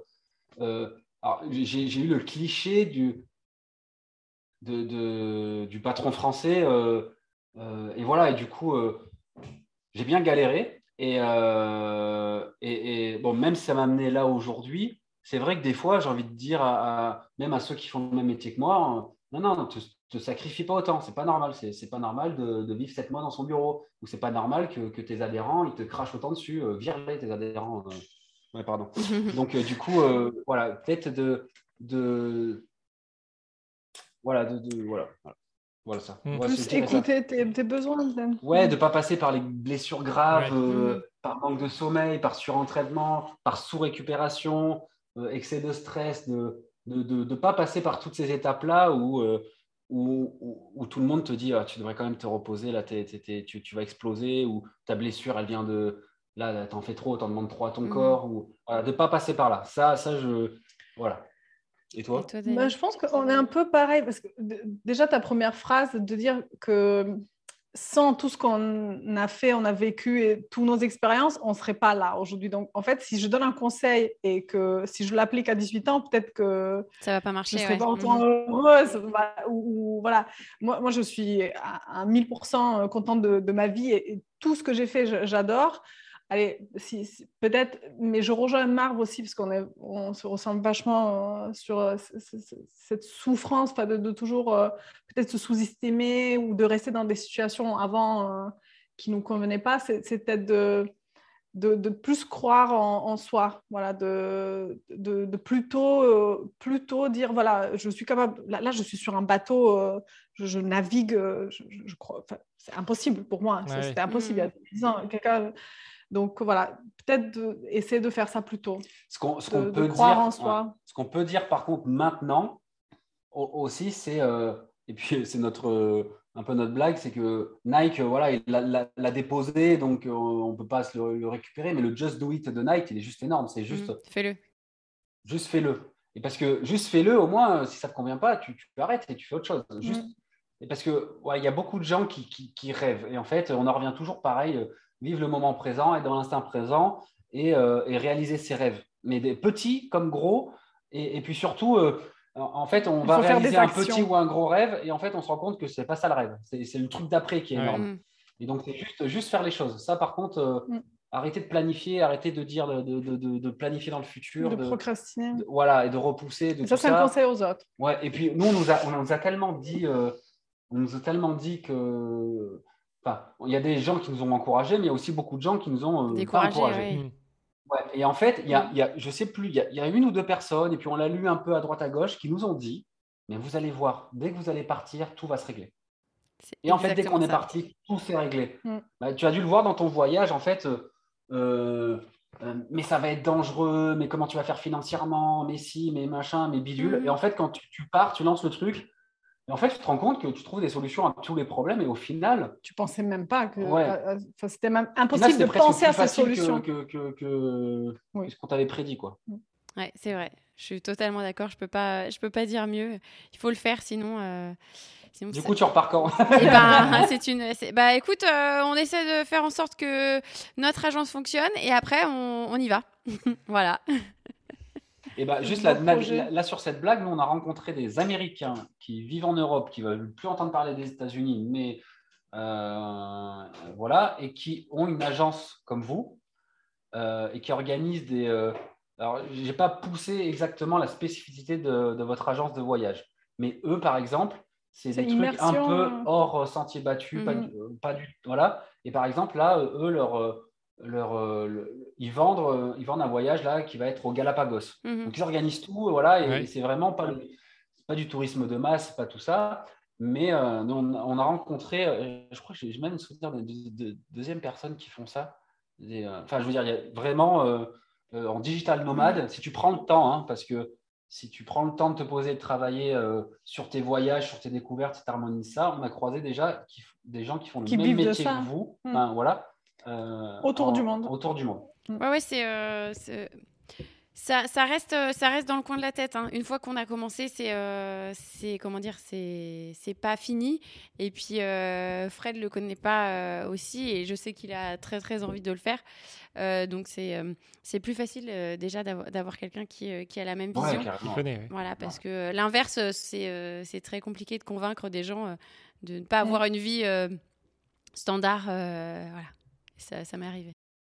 Ah, mais ouais, en plus, euh, franchement, je pense que si tu vois que la personne, elle est un peu réfractaire, faut même pas essayer d'aller la convaincre. Hein. non, non, c'est si, peine perdue. Si elle vient te poser des questions, euh, tu es là, tu réponds, tu es présent. Mais, mais par exemple, euh, si tu vas dans la rue, tu prends un micro et tu essayes de convaincre les gens qui passent et, de, de, de, ce que tu ressens ou de ce que tu mmh, penses ou de ton mmh, mmh. expérience, tu, tu, vas te faire, tu vas, tu vas te prendre des salades dans la tête. Bah oui. Mais par contre, si tu vas dans une, va faire une conférence à des gens qui ont déjà fait une petite démarche, qui viennent chercher quelque chose, qui viennent rechercher de l'inspiration, qui, ont déjà fait un tout petit pas dans ce sens, là, il, là donc, on prend une conférence type, il y aura 15 intervenants, ils vont boire les paroles des 15 intervenants et chaque 15 intervenants va donner un exemple à une force et à la fin, eh ben, dans 5 ans, euh, de spectateurs, ils vont être un de ces 15 intervenants pour... Euh, Encore continuer. Mais, par contre, c'est vrai que on ne peut pas convaincre quelqu'un qui n'a qui, pas déjà fait un tout petit travail personnel. C'est sûr. Ou qui n'a pas envie. Ou qui n'a pas envie parce que personne. Enfin, c'est pas, pas, obligatoire. Et euh, voilà, enfin, moi, je, je l'ai dit, je le redis toujours. Euh, moi, je suis partie deux ans toute seule avec mon sac à dos. Il y a plein de gens qui pourraient jamais le faire et qui le feront jamais. Et c'est pas mauvais. Comme vous, euh, partir euh, en voile, c'est pas. Si on ne le fait pas, c'est pas mauvais. Chacun a son projet, à, son niveau. Ah. Mm. L'important, c'est de voir quel est le projet qu'on veut avoir. Ça, c'est le principal. on va continuer avec les questions. Qu'est-ce que vous répondez à tous les gens qui disent que vous êtes des oufs? Oui. Oh bah, nickel, voilà. parfait. Ah, Réponse courte, euh, c'est fait. ouais. je, je, la, pire insulte, ce serait euh, euh t'es quelqu'un de normal, euh, pas excentrique, pas folle du tout, ennuyeuse, inintéressante. en fait, et c'est peut-être un défaut, hein, mais moi, si on me dit que je suis fou, je dis oh, C'est un compliment. voilà, j'essaye de. Ouais, voilà, pour moi, c'est un compliment. on est d'accord sur ça. voilà, c'est la réponse la plus courte qu'on ait faite, mais euh, c'est, euh, je pense qu'il faut avoir une vie de fou, en fait, pour ne euh, pour pas regretter, se sentir vivant. Voilà. tu t'es entraîné, tu as fait un truc de fou. Ouais, nickel. je sais pas, nous, quand, on, va, à la montagne, on, même si on fait du snow, je fais des, des, des trucs un peu à, l'ouest, mais il faut que ce soit Barjo. Là, j'ai eu, vous l'avez interviewé, Louri, Tout à fait, Louri, like, ouais. Lui, il est venu, il nous a donné un coup de main pour amener le bateau des Baléares aux Canaries. Et il va revenir là, euh, euh, parce que Daniel, avec le bébé, va pas faire la transatlantique. Lui, il va venir au bateau. Marv, il euh, m'a remplacé par Louri. il va venir au bateau pour nous aider. pas tout à, fait la même compagnie. voilà. Il fait des salades. Je l'appelle Louriette. il fait des salades. Je ne même pas. Mais du coup, du coup, ça va bien parce que lui aussi, il, est, ouf, lui, je pense que voilà. Et, et, et, et par exemple, il m'a dit, je fais le marathon des sables pieds nus, il faut que je m'entraîne. Et, c'est, euh, et du coup, là, à la prochaine fois qu'on jette l'encre, euh, si on peut aller courir, c'est bien euh, pieds nus. Et, en fait, du coup, je, l'ai fait pieds nus avec lui. Mais on avait la flemme de mettre le petit annexe à l'eau avec le moteur et d'aller sur la plage. Donc on s'est dit, la plage, elle est à peu près à 200 mètres, un peu plus. Hein, c'était... on va sauter du bateau, on va nager jusqu'à la plage, on va courir pieds nus et on va revenir à la nage du bateau. Et ça, c'est complètement oui. C'est ouf. Et en fait, euh, bah c'est normal pour, euh, pour lui. Euh, si on dit que je suis ouf, et, des fois, c'est même pas mes idées, hein, mais au moins j'ai la folie de suivre un autre fou, par exemple. Et dans mes limites hein, de, de, de, voilà, on va, va pas m'amener, on va pas m'amener en Alaska pendant 30 jours, tirer un traîneau, parler aux pingouins. Pour l'instant, c'est pas l'actualité.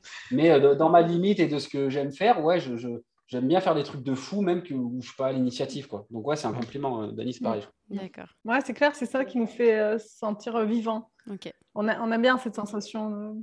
Ouais. Et du coup, comment, à votre avis, vos familles vous voient aujourd'hui? Voilà, tu, tu dis tu es, tu es revenu chez, chez ton père. Comme des fous Comme des fous. On pourrait demander à mon père, il est là. Mais... Non, mais. Moi, moi j'ai de la chance. Enfin, toi aussi. Hmm, toi, t'as pas trop demandé, mais je sais pas. Euh, moi, ma famille m'a toujours encouragée. Euh, mes parents sont séparés, mais les deux, à, leur façon, à m'encourager à faire ce que j'ai envie de faire à mmh. fond. Donc, euh, clairement, quand j'ai dit à ma mère que je vais habiter sur un bateau et, naviguer tout ça, elle a encore plus peur que moi. et puis elle est venue quand même en plus. Elle est venue quand même. Elle m'a dit, écoute, je, je, trouve ça même inimaginable, mais euh, voilà, fais-le, essaie-le. Et finalement, elle est venue sur le bateau cet été. Alors, c'est quelqu'un qui a des soucis, elle n'arrive pas à dormir, elle n'arrive pas à se reposer. Elle a... Beaucoup de stress. Ouais, et elle a dormi au bateau. Elle me dit, mais j'ai dormi comme un bébé, j'ai pas dormi comme ça depuis que euh, les enfants sont nés, donc nous, donc ça fait 35 Ah oui. ans qu'elle n'a pas dormi comme ça. Elle faisait des nuits de 12 heures, elle faisait des siestes de, de 1 à 2 heures tous les après-midi. Mm. Je, je, je disais à Marc, je ne la reconnais pas, je ne sais pas c'est qui cette personne. On Elle, dort- elle dort. dort a kiffé le bateau et je pense qu'elle a là, là, elle a commencé à comprendre. Elle, elle, euh, elle- veut revenir à la Réunion, elle veut Mhm, revenir nous voir. Elle, euh, donc, euh, ouais, il n'y avait pas de jugement. Ça, c'est, ça, ça, agréable de, de voir quelqu'un d'ouvert en face et euh, surtout quand c'est la famille ou, des amis proches. Et, euh, et on voit que bah, finalement, ils adhèrent euh, au, fur et à mesure qu'ils apprennent en fait ce, qu'on recherche et à quoi ça ressemble.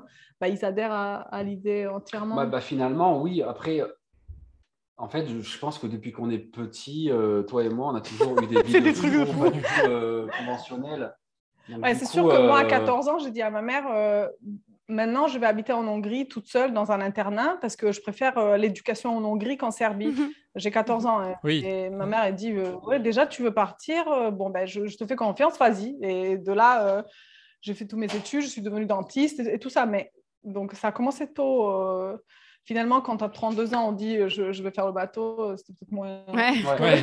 En plus, voilà, le, le- le bateau, euh, le bateau, vraiment, j'insiste, c'est bah, c'est notre moyen de locomotion et c'est la voie qu'on a choisie. Mais, euh, mais, on essaye d'être ouf partout, quoi. pas que sur le bateau, on essaye d'être ouf dans le boulot, dans, nos sports, dans le. Moi, moi, le, trail pieds nus, là, déjà, j'avais couru juste une fois avant parce qu'avec le crossfit, on a développé un peu le, le, le, le- fait de courir pieds nus avec des chaussures Mhm. minimalistes. Donc, euh, on allait dans cette direction. Euh, les marques comme Innovate, Oui. euh, ce genre de choses, là, on, a vraiment très tôt, il y a 10 ans, euh, commencé à, à s'orienter vers, vers la, la course à pied vraiment Minimaliste, Minimaliste. en utilisant la, la voilà, structure drop, du pied. drop le plus bas possible, des semelles. J'avais essayé les, les, les Vibram Five Finger, je courais avec ça, même encore à l'armée. Donc, vraiment, il y a eu cette démarche-là. Et, et pour revenir à la course à pied, pieds nus, moi, ça, ça- ça a du sens et ça va avec ce tour du monde et ça va aussi avec tout ça. Et, et je- veux être fou un peu partout. Quand on va au sport d'hiver avec Dany, on est les deux débiles de- du groupe à chaque fois. hein. Attends, C'est- mais là, là, qu'est-ce que ta famille t'a dit? Ah, pardon. Euh, oui, le- Et- bien, on, Et la on- on famille, va te prendre pense Dani comme, euh, comme intervieweuse. Du C'est coup, vrai Voilà, le, le fil du truc, c'est que du coup, je pense que nos, notre famille, elle n'est elle est pas du tout choquée. Et, et- Ouais. et voilà, et je pense qu'elle s'inquiéterait si on commence à avoir une vie un peu trop plate. euh, je pense que ce serait un signe de, de- de- de dépression et Presque. qu'il faudrait nous aider. quoi. Mm. Voilà. D'accord, bah, c'est bien. Euh, alors, est-ce que pour finir cette, cette interview, vous avez un dernier mot à partager avec tous les auditeurs qui ont écouté jusque-là?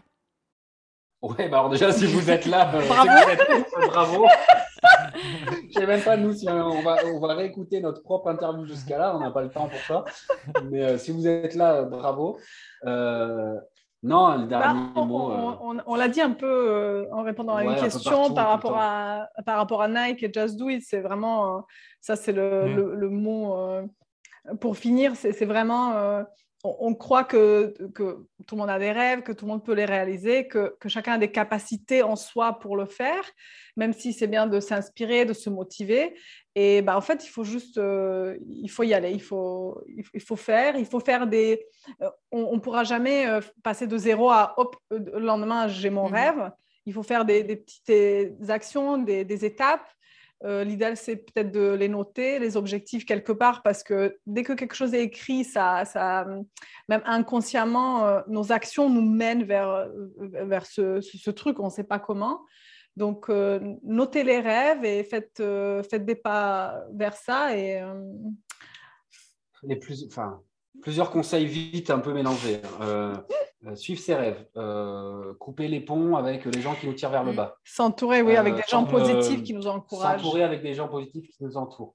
Euh, se- entre guillemets, s'instruire, se former, lire beaucoup des gens qui sont dans cette dynamique. Il y a euh, en français, en anglais, Parce en que finalement, en on, se- on se lecture, comprend en- entre nous, même si la Ouais. façon dont on va voyager, par exemple, est totalement différente, ou la vie, elle est différente, mais on, on comprend cette philosophie hein, de...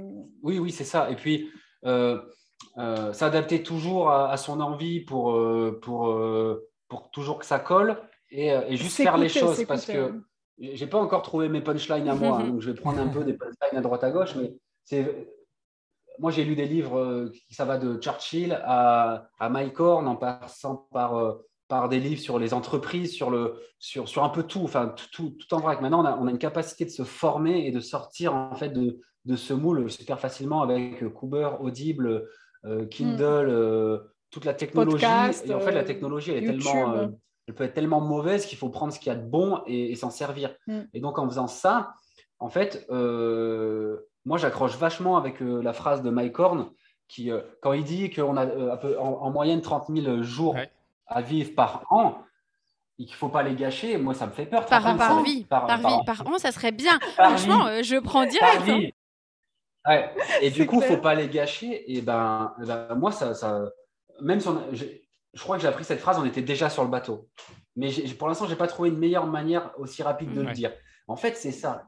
Euh, combien de jours sont gâchés vraiment euh, par semaine, par mois, par an? Combien vraiment de jours sont gâchés? Mais, mais quand je dis gâchés, c'est euh, du lever au, au coucher. Est-ce que la journée a été rentable pour toi? Enfin, je veux dire, euh, est-ce que même euh, tu as fait de l'argent? Est-ce que tu as amélioré ta, santé? Est-ce que tu as amélioré ta souplesse? Est-ce que tu as amélioré ton bien-être? Est-ce que tu as, passé une bonne journée avec ta fille? Est-ce que et, du coup juste ce ratio, on va dire, on a qui ont vraiment des vies difficiles, pas idéales, et qui, ont un mauvais ratio. et ce ratio, en fait, si on en prend conscience, ce ratio, on peut l'améliorer mm. peut-être jour par jour. C'est peut-être une journée sur sept et ensuite deux journées sur sept. Mhm. Et nous, euh, ben, en moyenne, on a encore peut-être euh, trois, trois, mauvais jours euh, sur sept. mais du coup, on, a, on, est, on essaye, on va essayer d'inverser cette tendance. Ouais, je, je, tiens juste à dire, il y, a beaucoup de personnes qui osent pas s'écouter, je pense, osent pas vraiment faire.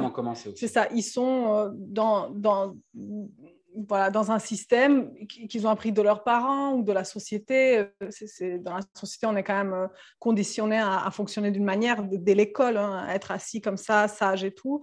Donc, il y a ce conditionnement. Il, y en a qui n'ont pas encore euh, eu la chance de rencontrer quelqu'un qui commence à leur euh, ôter ce, conditionnement. Donc, mmh. voilà. C'est pour ça que voilà, j'ai commencé par dire il faut vraiment aller s'instruire, s'instruire, lire euh, voilà, lire beaucoup euh, dans différents euh, domaines, différents sujets, vraiment. Et en fait, tous, ces, tous ces gens se recoupent à peu près, disent à peu près la même chose. Hein. c'est vivre l'instant présent, vivre ses rêves. Il y a, même, même il y a des chaînes YouTube où des mecs sont inspirants, hein, avec qui ça peut coller, ou voilà, just do it.